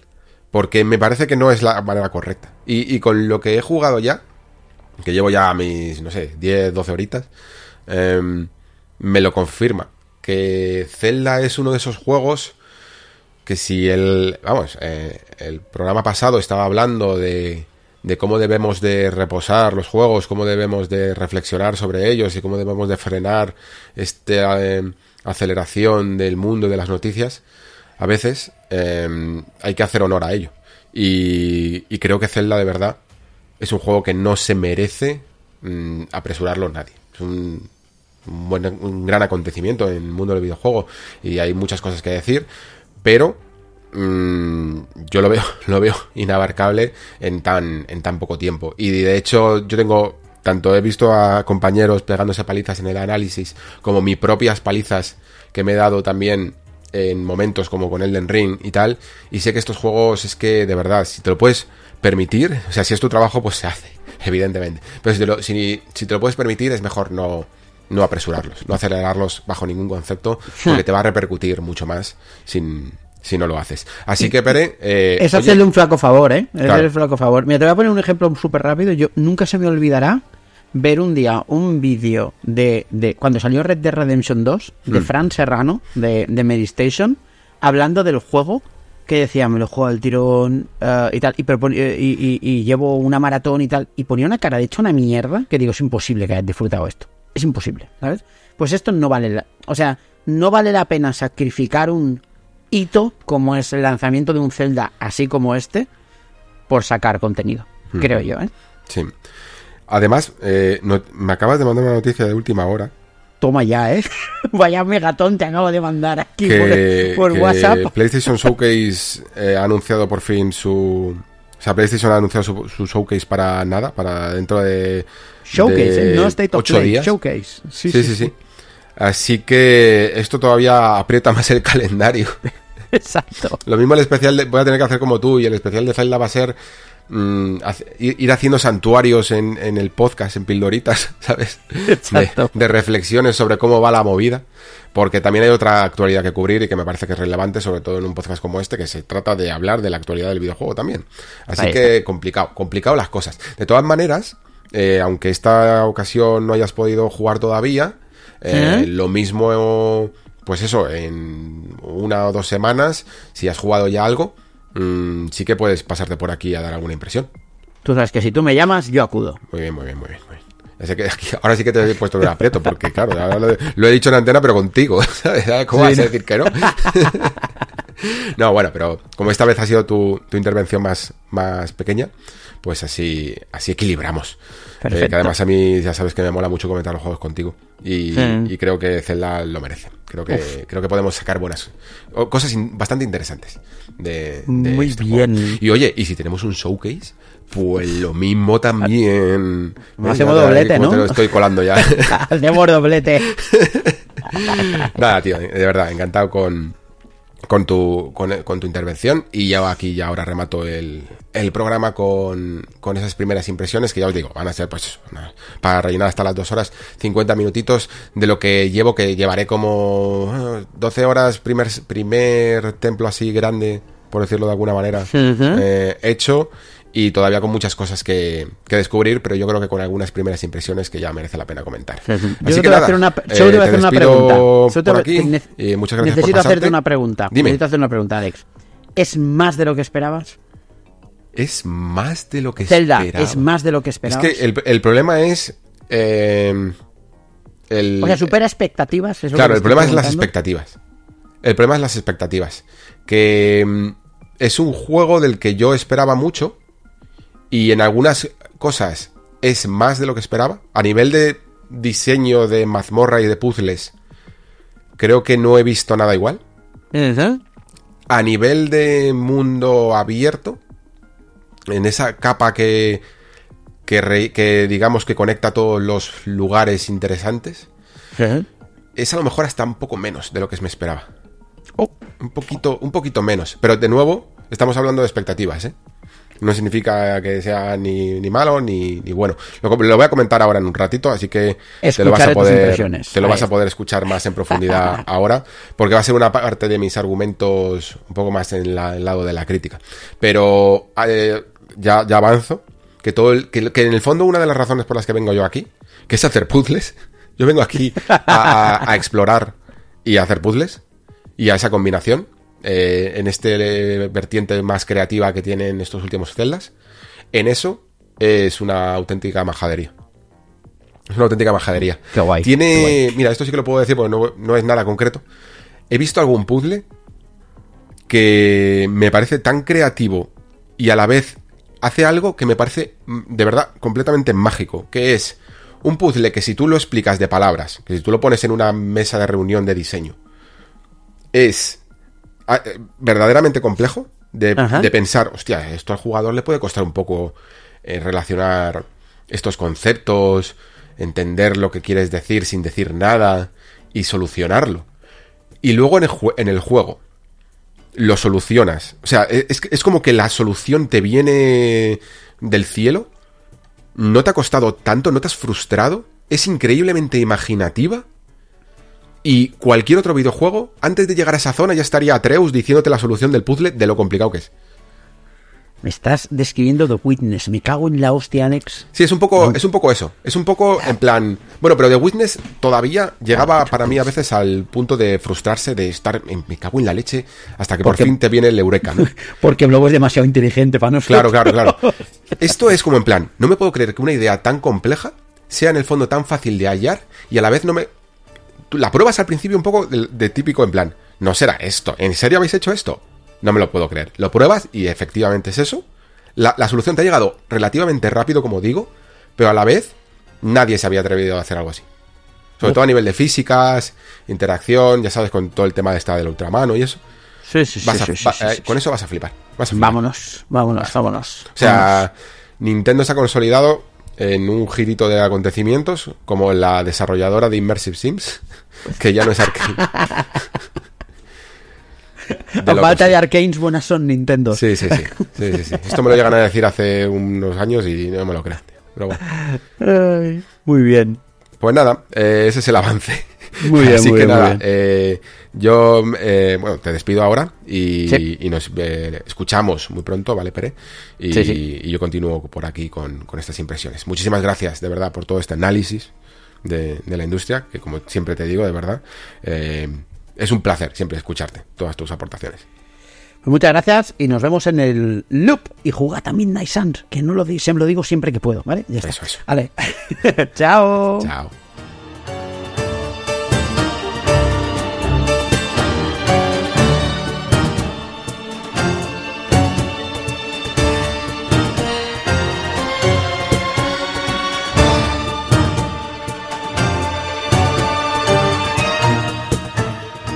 Bueno, escuchabais antes a Pere preguntarme esto, ¿no? Que, que, que si estaba, había cumplido mis expectativas, que, que, que, evidentemente eh, estaban muy altas.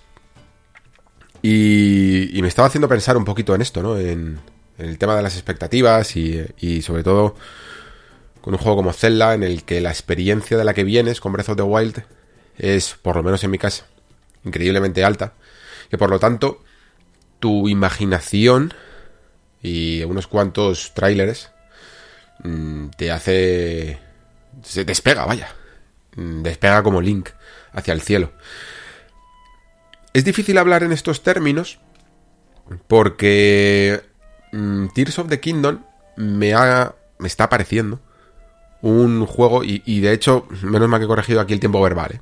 porque todo esto, chicos, tenéis que pillarlo con pinzas, teniendo en cuenta que como he dicho antes, llevo 12 eh, o a lo mejor 15 horas Eh, y, de una manera muy aleatoria de jugar, porque lo, lo que sí que es impepinable con Zelda es que el orden real no existe a la hora de jugar.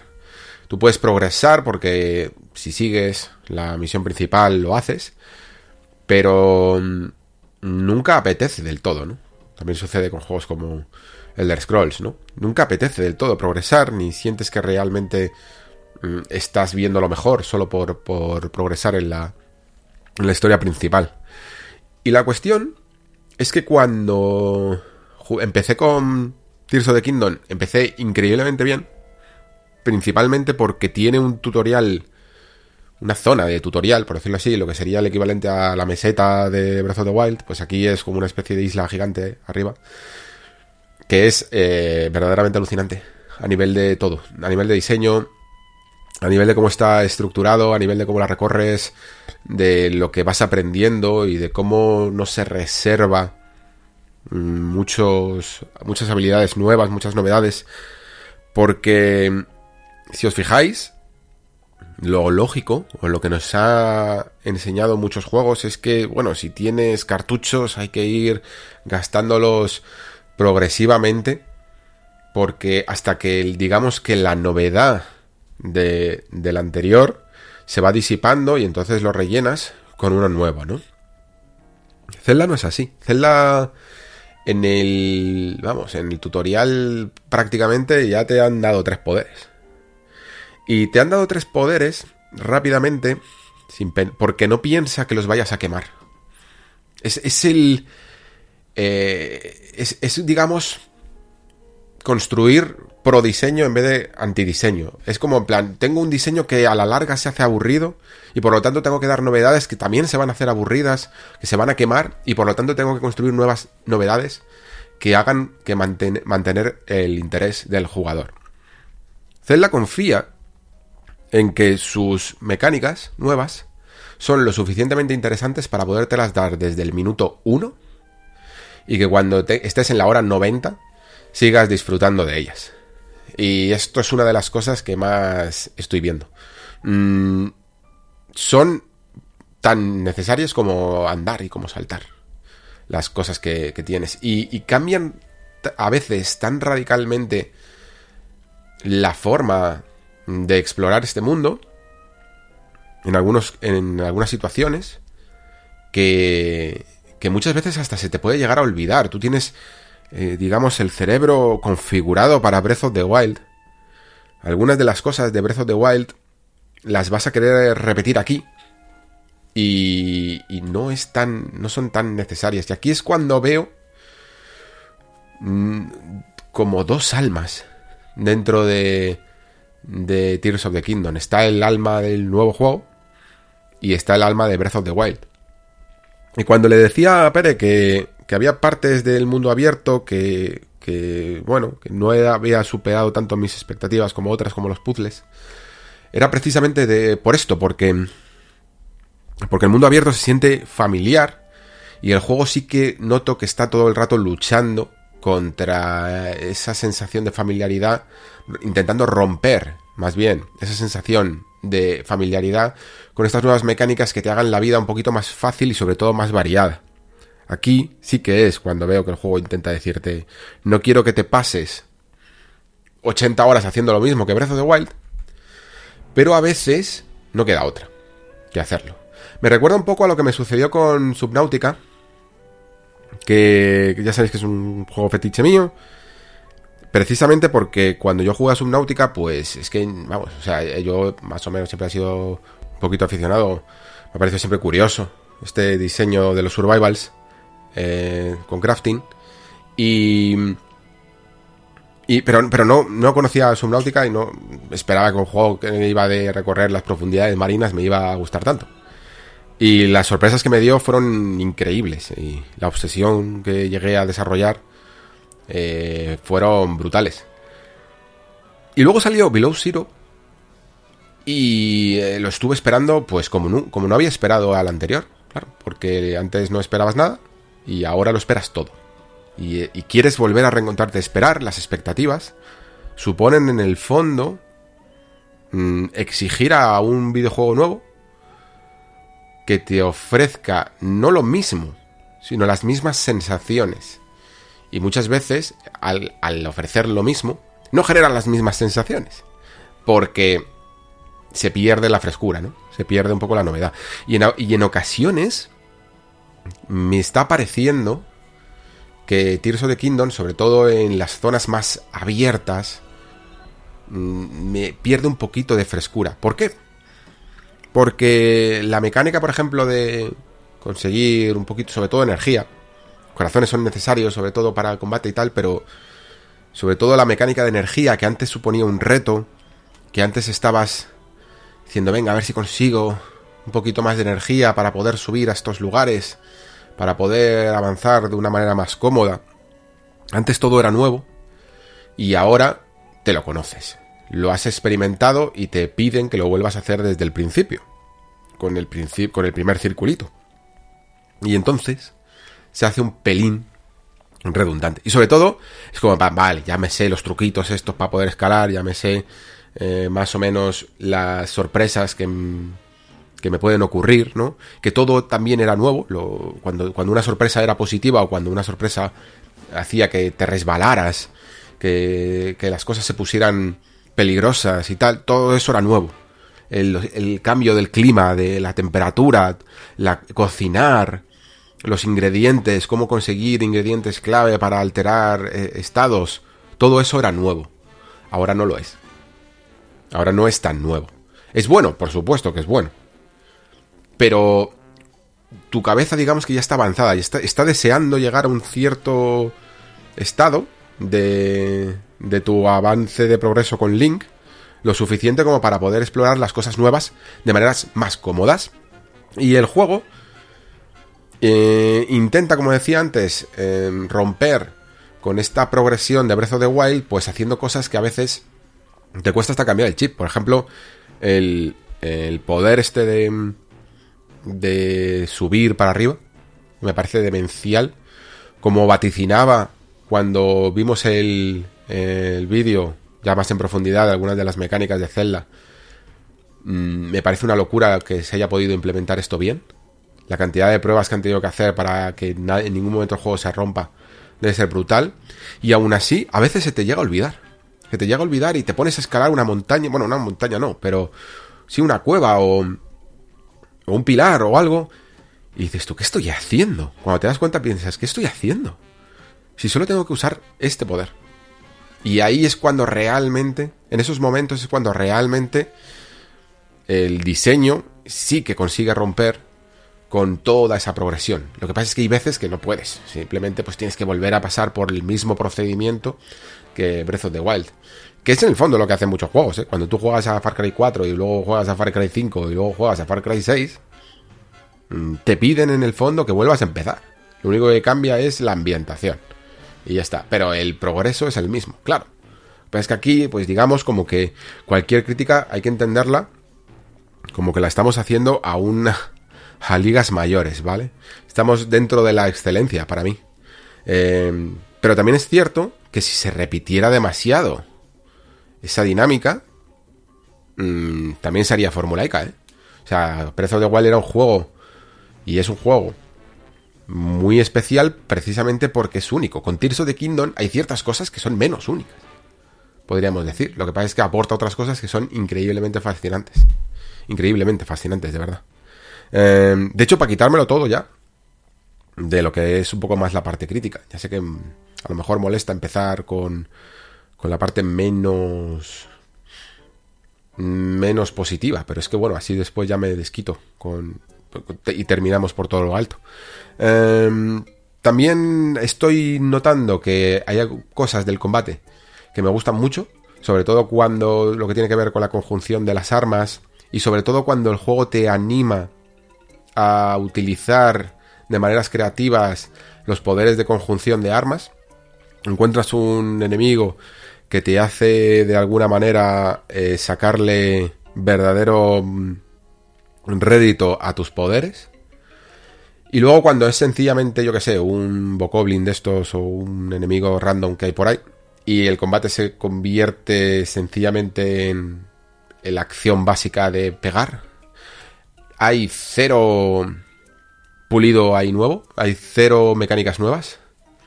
Se, maneja mm, exactamente igual.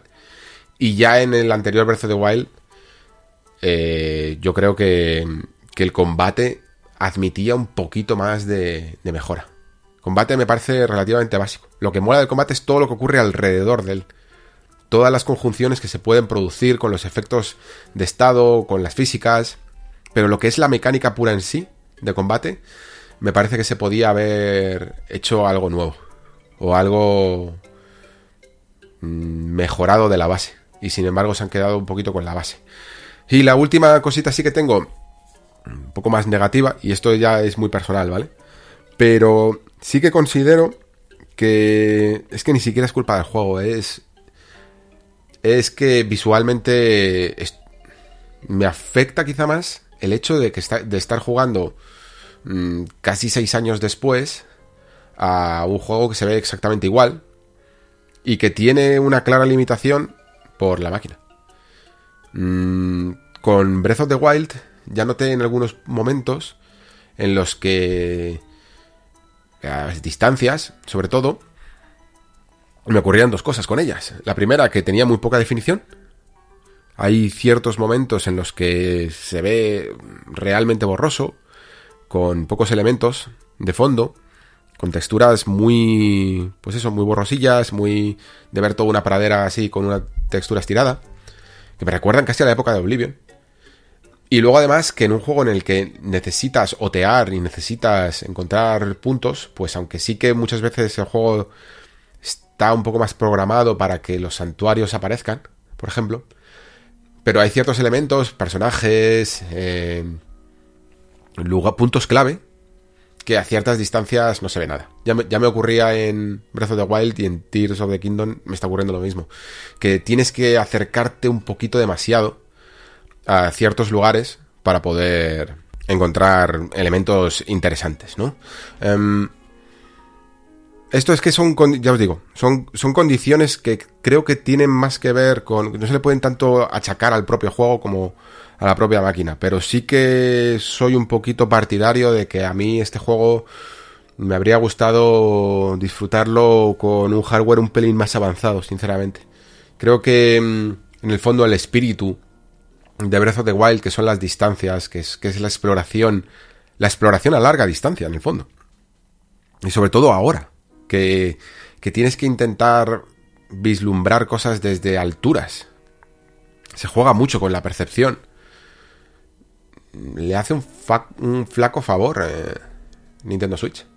Creo que es una consola que, que hace lo que puede con, con esto. Que bastante que lo tenemos por supuesto. Pero que ojalá, eh, sé que estoy convencido de que el día de mañana va a salir una especie de, yo qué sé, cómo llamarlo, versión deluxe o, o, cualquier cosa de Breath of the Wild y de Tears of the Kingdom en otras máquinas. Y, y, ojalá lo hubiera jugado por primera vez ahí, porque, porque sí que hay veces que sin rozar el que me saque de la experiencia, pero pienso en ello demasiado. Creo que esa es la eh, manera correcta de, de explicarlo. Me gustaría no pensar en los gráficos de esta manera, me gustaría sencillamente decir, quedarme con los momentos bonitos, que también los tiene, en algunos momentos cerrados, algunas cinemáticas y algunos momentos en los que la luz del sol baña la hierba y tal, y que quedan bonitos. Y, me gustaría tener siempre eh, ese estado mental de es un juego apañado en el que me en el que luego estoy haciendo cosas increíbles en vez de pensar, uff, esa textura ahí borrosilla, eh, del, y, no es de verdad que me esté quejando de que un árbol mm, se vea mal, ¿vale? Son grandes porciones de pantalla en las que en algunos casos me pueden llegar a afectar a mi experiencia de juego. Y lo único que quiero es eso, no pensar en ello. No soy el jugador más exigente en cuanto a gráficos, sinceramente, de verdad lo digo. Lo que pasa es que hay un tipo de sobre todo de gráfico tridimensional que por lo que sea, a mi ojo, no le gusta. Y suele ser ese, el de la textura estirada borrosa. En fin, ¿vale? Ya en 10 minutos me he quitado casi todo lo... casi todo lo que podríamos decir un poco más negativo. Y, seguro que todavía encontraré algunas cosas más. estoy. Lo que pasa es que todavía no he llegado a conclusiones. Em, pero con toda la parte de construir, noto también que la máquina se puede quedar corta a la hora de cómo gestiona la memoria eh, algunas de las construcciones que haces, de cómo no se quedan en el mundo, de cómo desaparecen o se resetean. Cosas que lo hacen ser un mundo menos vivo, menos juguete de lo que me gustaría y más centrado, incluso más lineal en hacer ciertas cosas de, determinada manera. Pero todo eso lo tengo ahora mismo muy en pañales, ¿eh? esa, esa, esa parte de la opinión. Entonces no quiero, no quiero centrarme demasiado en ella. Pero sí que me parece lícito, que parece que es que este juego no se puede decir absolutamente nada negativo.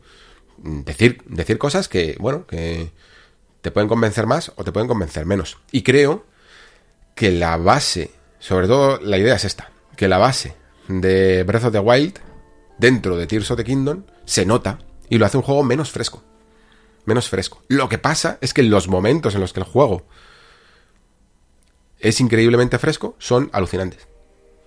Pero verdaderamente alucinantes. O sea, empecé teniendo la sensación ya desde el tutorial que esto sería un juego que perfectamente le dejaría jugar a mi hijo, no ahora que es muy pequeño, no lo puede entender, pero pero que el día de mañana no solo le veo un valor lúdico, sino que le veo un valor constructivo, no sé si educacional, pero sí, sí que me parece que la forma que tiene de exploración, de atención, de observación, de, de resolución de problemas es verdaderamente apasionante y verdaderamente única. Y luego, ya más allá de eso, lo que he estado llegando a ver en los primeros santuarios y en el primer templo, que en mi caso ha sido el Templo del Viento. Y, y, en algunos momentos en los que te encuentras, pues eso, las típicas sorpresas, las típicas cositas dentro de, su mundo abierto, me, me tienen completamente enamorado. completamente enamorado. O sea, no consigo ahora mismo pensar en ningún tipo de juego basado en puzzles de físicas, y concreto un poco lo de puzzles de físicas, porque, bueno, hay otro tipo de puzzles de lógica, puzzles narrativos, que me gustan mucho y que no tienen nada que ver con Zelda, no lo puedo meter dentro del saco. Pero lo que viene a ser este diseño, de esta conjunción entre el factor exploración, puzzle y diseño de nivel, que me parece una auténtica barbaridad. Y esto viene pensando en que Breath of the Wild ya hacía aquí un trabajazo espectacular, ¿eh? Y yo tengo muy buenos recuerdos de algunos santuarios y de, y de algunos momentos de Breath of the Wild. Pero creo que, por ejemplo, en Breath of the Wild, como que imperaba más la sensación de descubrimiento, ¿no? Esa sensación de estar por el mundo abierto, decir qué es eso, ir para allá, ir descubriéndolo, ver que es un laberinto, ver que es lo que sea, ¿no?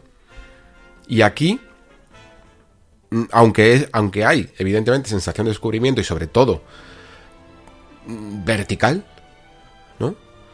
Pues creo que impera más todavía la forma de manipular el entorno, la, la, forma de resolución del puzzle y cuando el diseño de nivel incluso es un poquito más cerrado. Cuando este juego es algo más lineal, es algo más cerrado, a mí me parece una auténtica virguería.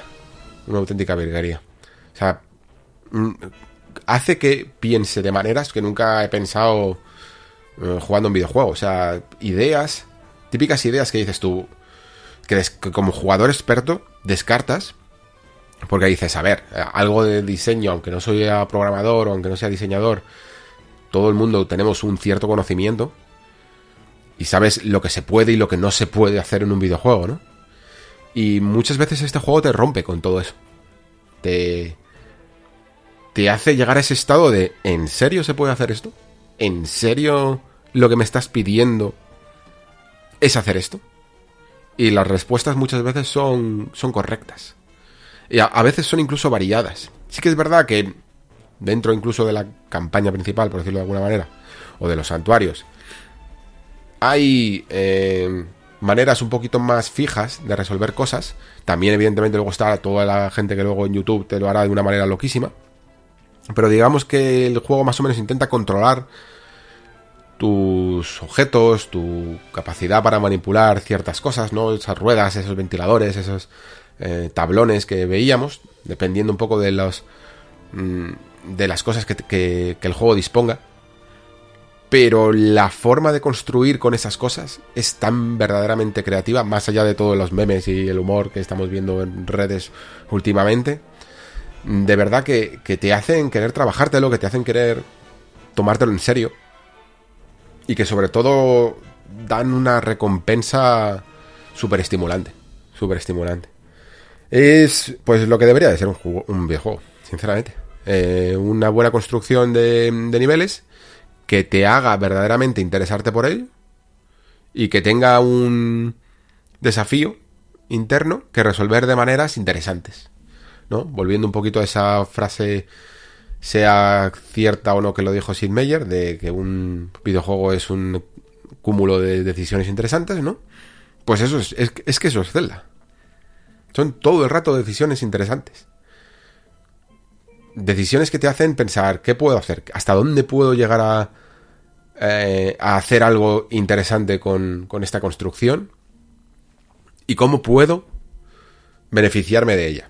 Y mucho que ver con todo esto o sea, la culpa de todo esto la tiene lo que le llaman la ultramano, ¿no? Uno de los poderes más importantes, creo, porque digamos que de los poderes principales que tienes, que hemos visto este, hemos visto el que comentaba el techo, hemos visto el, el de la unión de las armas, hay alguno más, pero bueno, tampoco mm, hace falta desvelarlo. No, para mí no hay duda de que este es el que el verdadero eh, punto de inflexión, el verdadero pilar del juego. ¿eh? hay una diferencia brutal. El hecho de que tú puedas en algunos momentos mm, atravesar el techo es una locura y mola mucho porque te ahorra tiempo en ocasiones, es creativo a veces y es útil, pero es también situacional. El hecho de, de poder combinar armas es creativo, da algunos resultados interesantes, otros no, pero bueno, es también situacional para el combate y que no es la pilar, pero el las construcciones son son una locura, de verdad. Porque no se trata solo de voy a crearme una barca o voy a crearme un carro. Es realmente poder jugar con, el escenario y manipularlo para poder mm, hacer cosas imprevisibles. Verdaderamente imprevisibles. Y el juego siempre sabe es como que mm, conoce tan bien su propia mecánica que ha encontrado todas las maneras posibles de utilizarla a su favor. Todas las maneras posibles. O sea, si por ejemplo, antes he hablado de, que puedes construir barcas y, y, puedes construir carros, pues evidentemente esto, lo que viene a ser eh, una rueda a girar, lo puedes llevar a su máxima expresión, ¿no? Mientras que también, eh, si estás en el, da igual que sea el templo del viento o en alguna zona donde puedas generar viento o, tú mismo con una hoja puedas generar viento, puedes crear efectos a través de la energía eólica.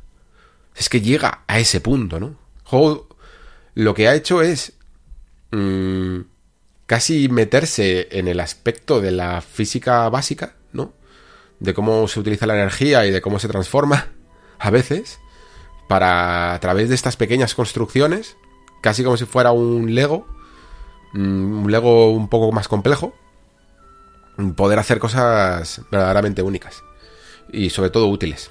Y sobre todo, que creo que es uno de los pilares también del videojuego moderno, que las sientas muy personales. Este juego, yo no, o sea, no considero que los diseñadores de Zelda Mm, vayan a estar eh, pensando todo el rato qué necesita el jugador moderno y qué necesita las tendencias, el, la generación del TikTok y tal. No considero que estén programando con esa gente en mente.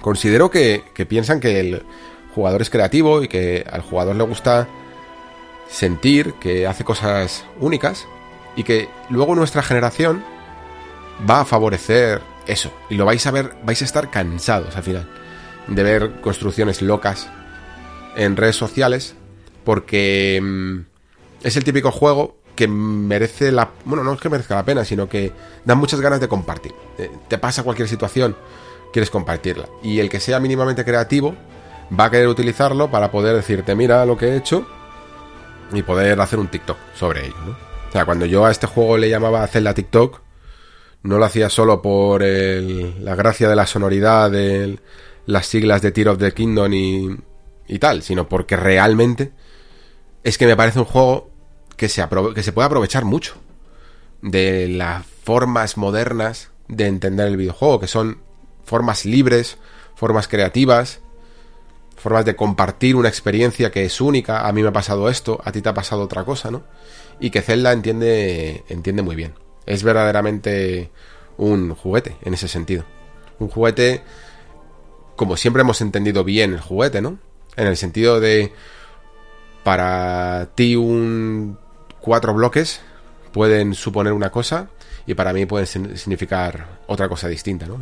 Os, ponía el ejemplo de mi hijo, de, cómo crea historietas a través de, de, construir bloques de una manera u otra.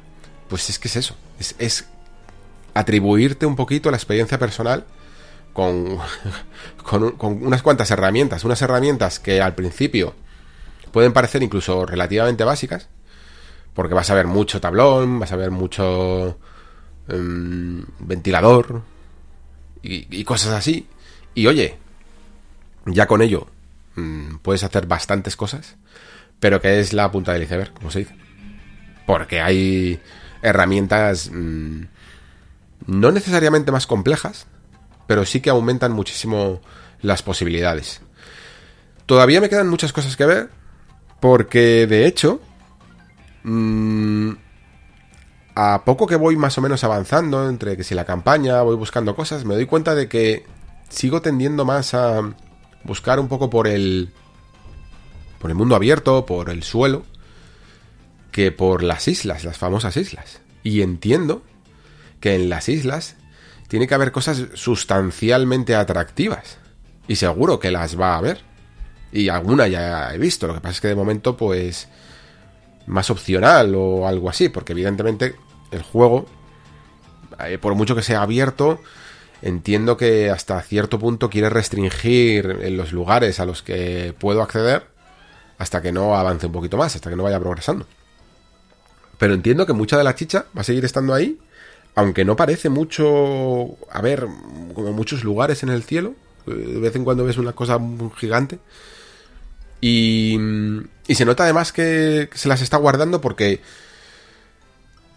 no sé hasta qué punto, que esto es algo de los que tengo dudas, eh, tiene que hacer el juego trampas para no dejarte ir a estos sitios demasiado pronto, ¿no? Porque técnicamente hay algunas cosas que romperían el juego. Mm, hay una plataforma voladora a la que sería muy fácil enchufarle un ventilador y aunque la pila que tienes se te agote, se te recarga sola y poco a poco vas avanzando por el cielo eh, a tu... vamos, eh, con, plena libertad. Lo que ocurre es que estas plataformas, cuando pasa un tiempo activas, no sé si es que pasa un tiempo activas o salen del rango en el que estaban, empiezan como a tener una intermitencia y desaparecen bajo tus pies. Y claro, yo por un lado pienso, joder, acabas de limitar un poco mi, libertad. Esto es un poco como cuando el típico juego te dice, eh, te has salido de la zona de misión, tienes 10 segundos para volver, ¿no? Pues aquí Zelda directamente te quita la plataforma con la que, con la que ibas. Pero entiendo también que es que si no lo hace, el juego se puede romper de mil maneras. De, demasiadas maneras, que seguro que se puede romper de muchas más, pero se puede romper de, de, algunas maneras que, que desvelaría sorpresas demasiado pronto. Y eso tampoco mola. Y con todo esto, me doy cuenta de que es bastante, bastante difícil hablar de Zelda. Porque a la vez es una experiencia que todos jugamos, pero a la vez ninguno del todo compartimos. O sea, lo que estoy diciendo yo os puede sonar a chino a aquel que se haya ido a otro lugar completamente distinto. Eh, que haya visto otros santuarios o que haya visto visitado otros templos. Lo mismo en el lugar en el que hayan ido algunas de las facetas más clásicas de Breath of the Wild, como hablaba antes, con la energía, las temperaturas y tal, eh, no influyen tanto. Y, tiene más peso algunas de las construcciones nuevas, ¿no? Es, es difícil hablar de Zelda, porque es más fácil sencillamente jugarlo y compartirlo. De a mí me ha pasado esto, eh, esto es una locura, mm, acabo de alucinar con este puzzle, pero no puedes hablar del puzzle porque supondría mm, desvelar muchas de sus herramientas. Y yo no hago más que dar un poquito de vueltas al discurso porque no quiero desvelar la cantidad de cosas eh, increíblemente locas que estoy viendo. Me parece que el juego en sí, su gran sorpresa viene de descubrirlas por ti mismo, ¿no? Mm, es difícil hablar con casos concretos. Y esto es un poco lo que tiene el juego sistémico, ¿no? Antes les lo decía, lo avanzaba antes con Pere, que mm, me sorprende muchísimo que Nintendo haya apostado por algo que funcionaba tan realmente mal y que se consideraba tan de nicho como el Immersive Sim, haciendo que realmente puedas eh, tener muchísimas posibilidades creativas en base a las decisiones y a las herramientas que quieras utilizar para resolver una misma situación, que es algo que juegos de Arkane mm, de, toda la vida, desde y también de Deus Ex, de Thief, han jugado, vamos, es que, es que han lidiado todo el rato, todos los años, con conseguir una nueva entrega, con tener un público fiel, pero más minoritario de lo que parece, ¿no? Lo vemos con, con este Prey, que fue uno de los últimos que salió por parte de Arkane a un nivel sistémico fuerte. Cómo realmente se hablaba poco de las cosas que se podían hacer en este juego, de cómo se eh, solapaban los sistemas, de cómo una cosa afectaba a la otra, ¿no? De maneras también muy, muy elegantes y muy creativas. Y sin embargo, a la vez entiendo que a la gente eh, lo vea en Zelda y, y le parezca espectacular. No sé hasta qué punto, o sea, sigo, sigo, creyendo que es que realmente todos los Immersive Sim deberían de ser primera línea y todo el mundo debería de hablar de ellos y deberían de tener y cosechar muchísimo más éxito de lo que tienen, pero no le puedo quitar mérito a Zelda por simplemente, en plan, es que es, Zelda y va a vender, haga lo que haga. Es que creo que la manera en la que encajan estas mecánicas es realmente interesante y realmente funciona por una de las cosas que para mí siempre ha sido clave a la hora de entender esta franquicia y es la la, apuesta por lo fantástico en vez de por lo realista, ¿no? La, apuesta por la imaginación eh, en vez de por el hiperrealismo. Cuando tú concibes, que es como estábamos acostumbrados a verlo, mm, Immersive Sims, con ambientaciones, aunque sean futuristas o mágicas, mm, futuristas como Deus Ex o mágicas como Dishonor, intentas meterlo todo dentro de un marco Mm, relativamente realista, con personajes realistas y con físicas realistas, ¿no? Y todo tiene que tener un orden natural de las leyes físicas. Zelda lo que siempre ha hecho, y lo que siempre ha hecho muy bien, es utilizar las leyes físicas de nuestro mundo, pero manipularlas las suficientes como para convertirlo en algo fascinante. Y esto es lo que me parece siempre clave del asunto, ¿no? Es decir, tú puedes... Eh, todo el mundo entendemos lo que es una parabela o, y, lo que es el homólogo en, en nuestro mundo, ¿no? Pero...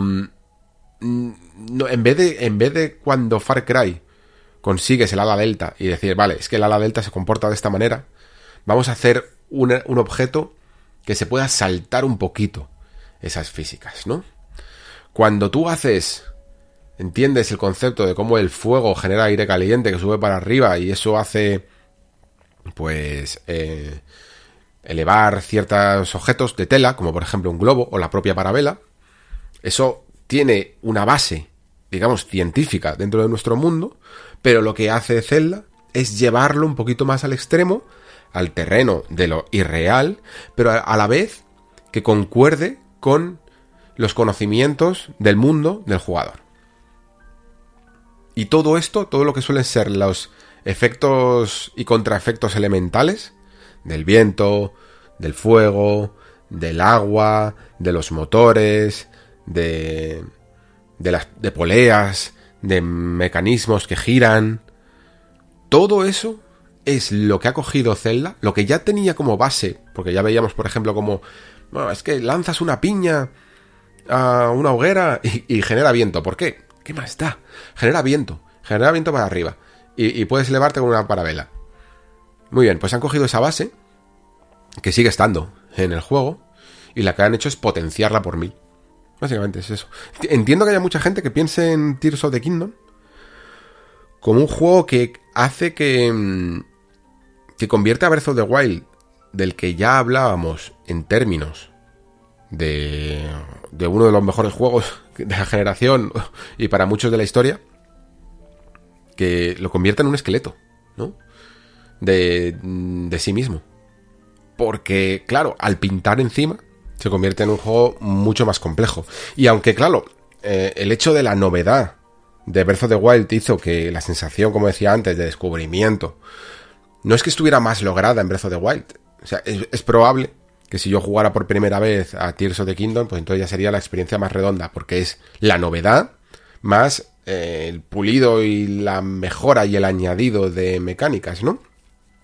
Pero sí que, claro, tengo la sensación de que Breath of the Wild fue un juego en el que, sobre todo las primeras horas, tuve mayor sensación de novedad, de frescura, de descubrimiento, de todo es nuevo, todo lo tengo que aprender desde el principio, o a la primera vez que se me pongo a cocinar, o a la primera vez que me pongo a escalar y, y llego en el último momento, la primera vez que me resbalo, todo ese tipo de cosas, la primera vez que coges la parabela.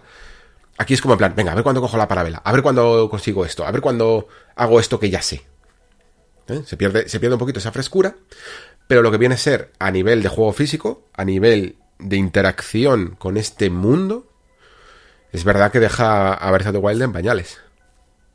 Lo deja como un mundo normal en el que estabas eh, recorriendo a, a, ras del suelo, mientras que aquí puedes interactuar y digamos casi como que marcar tu propio sello dentro de, dentro de ese mundo tengo muchas ganas, realmente, de seguir, de seguir con él más que de hablar de él todavía.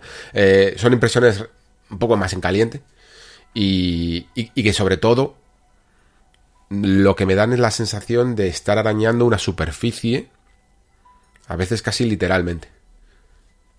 Hay muchísimas sorpresas, muchísimas, muchísimas sorpresas, de las que solo, de las que casi no se habían hablado.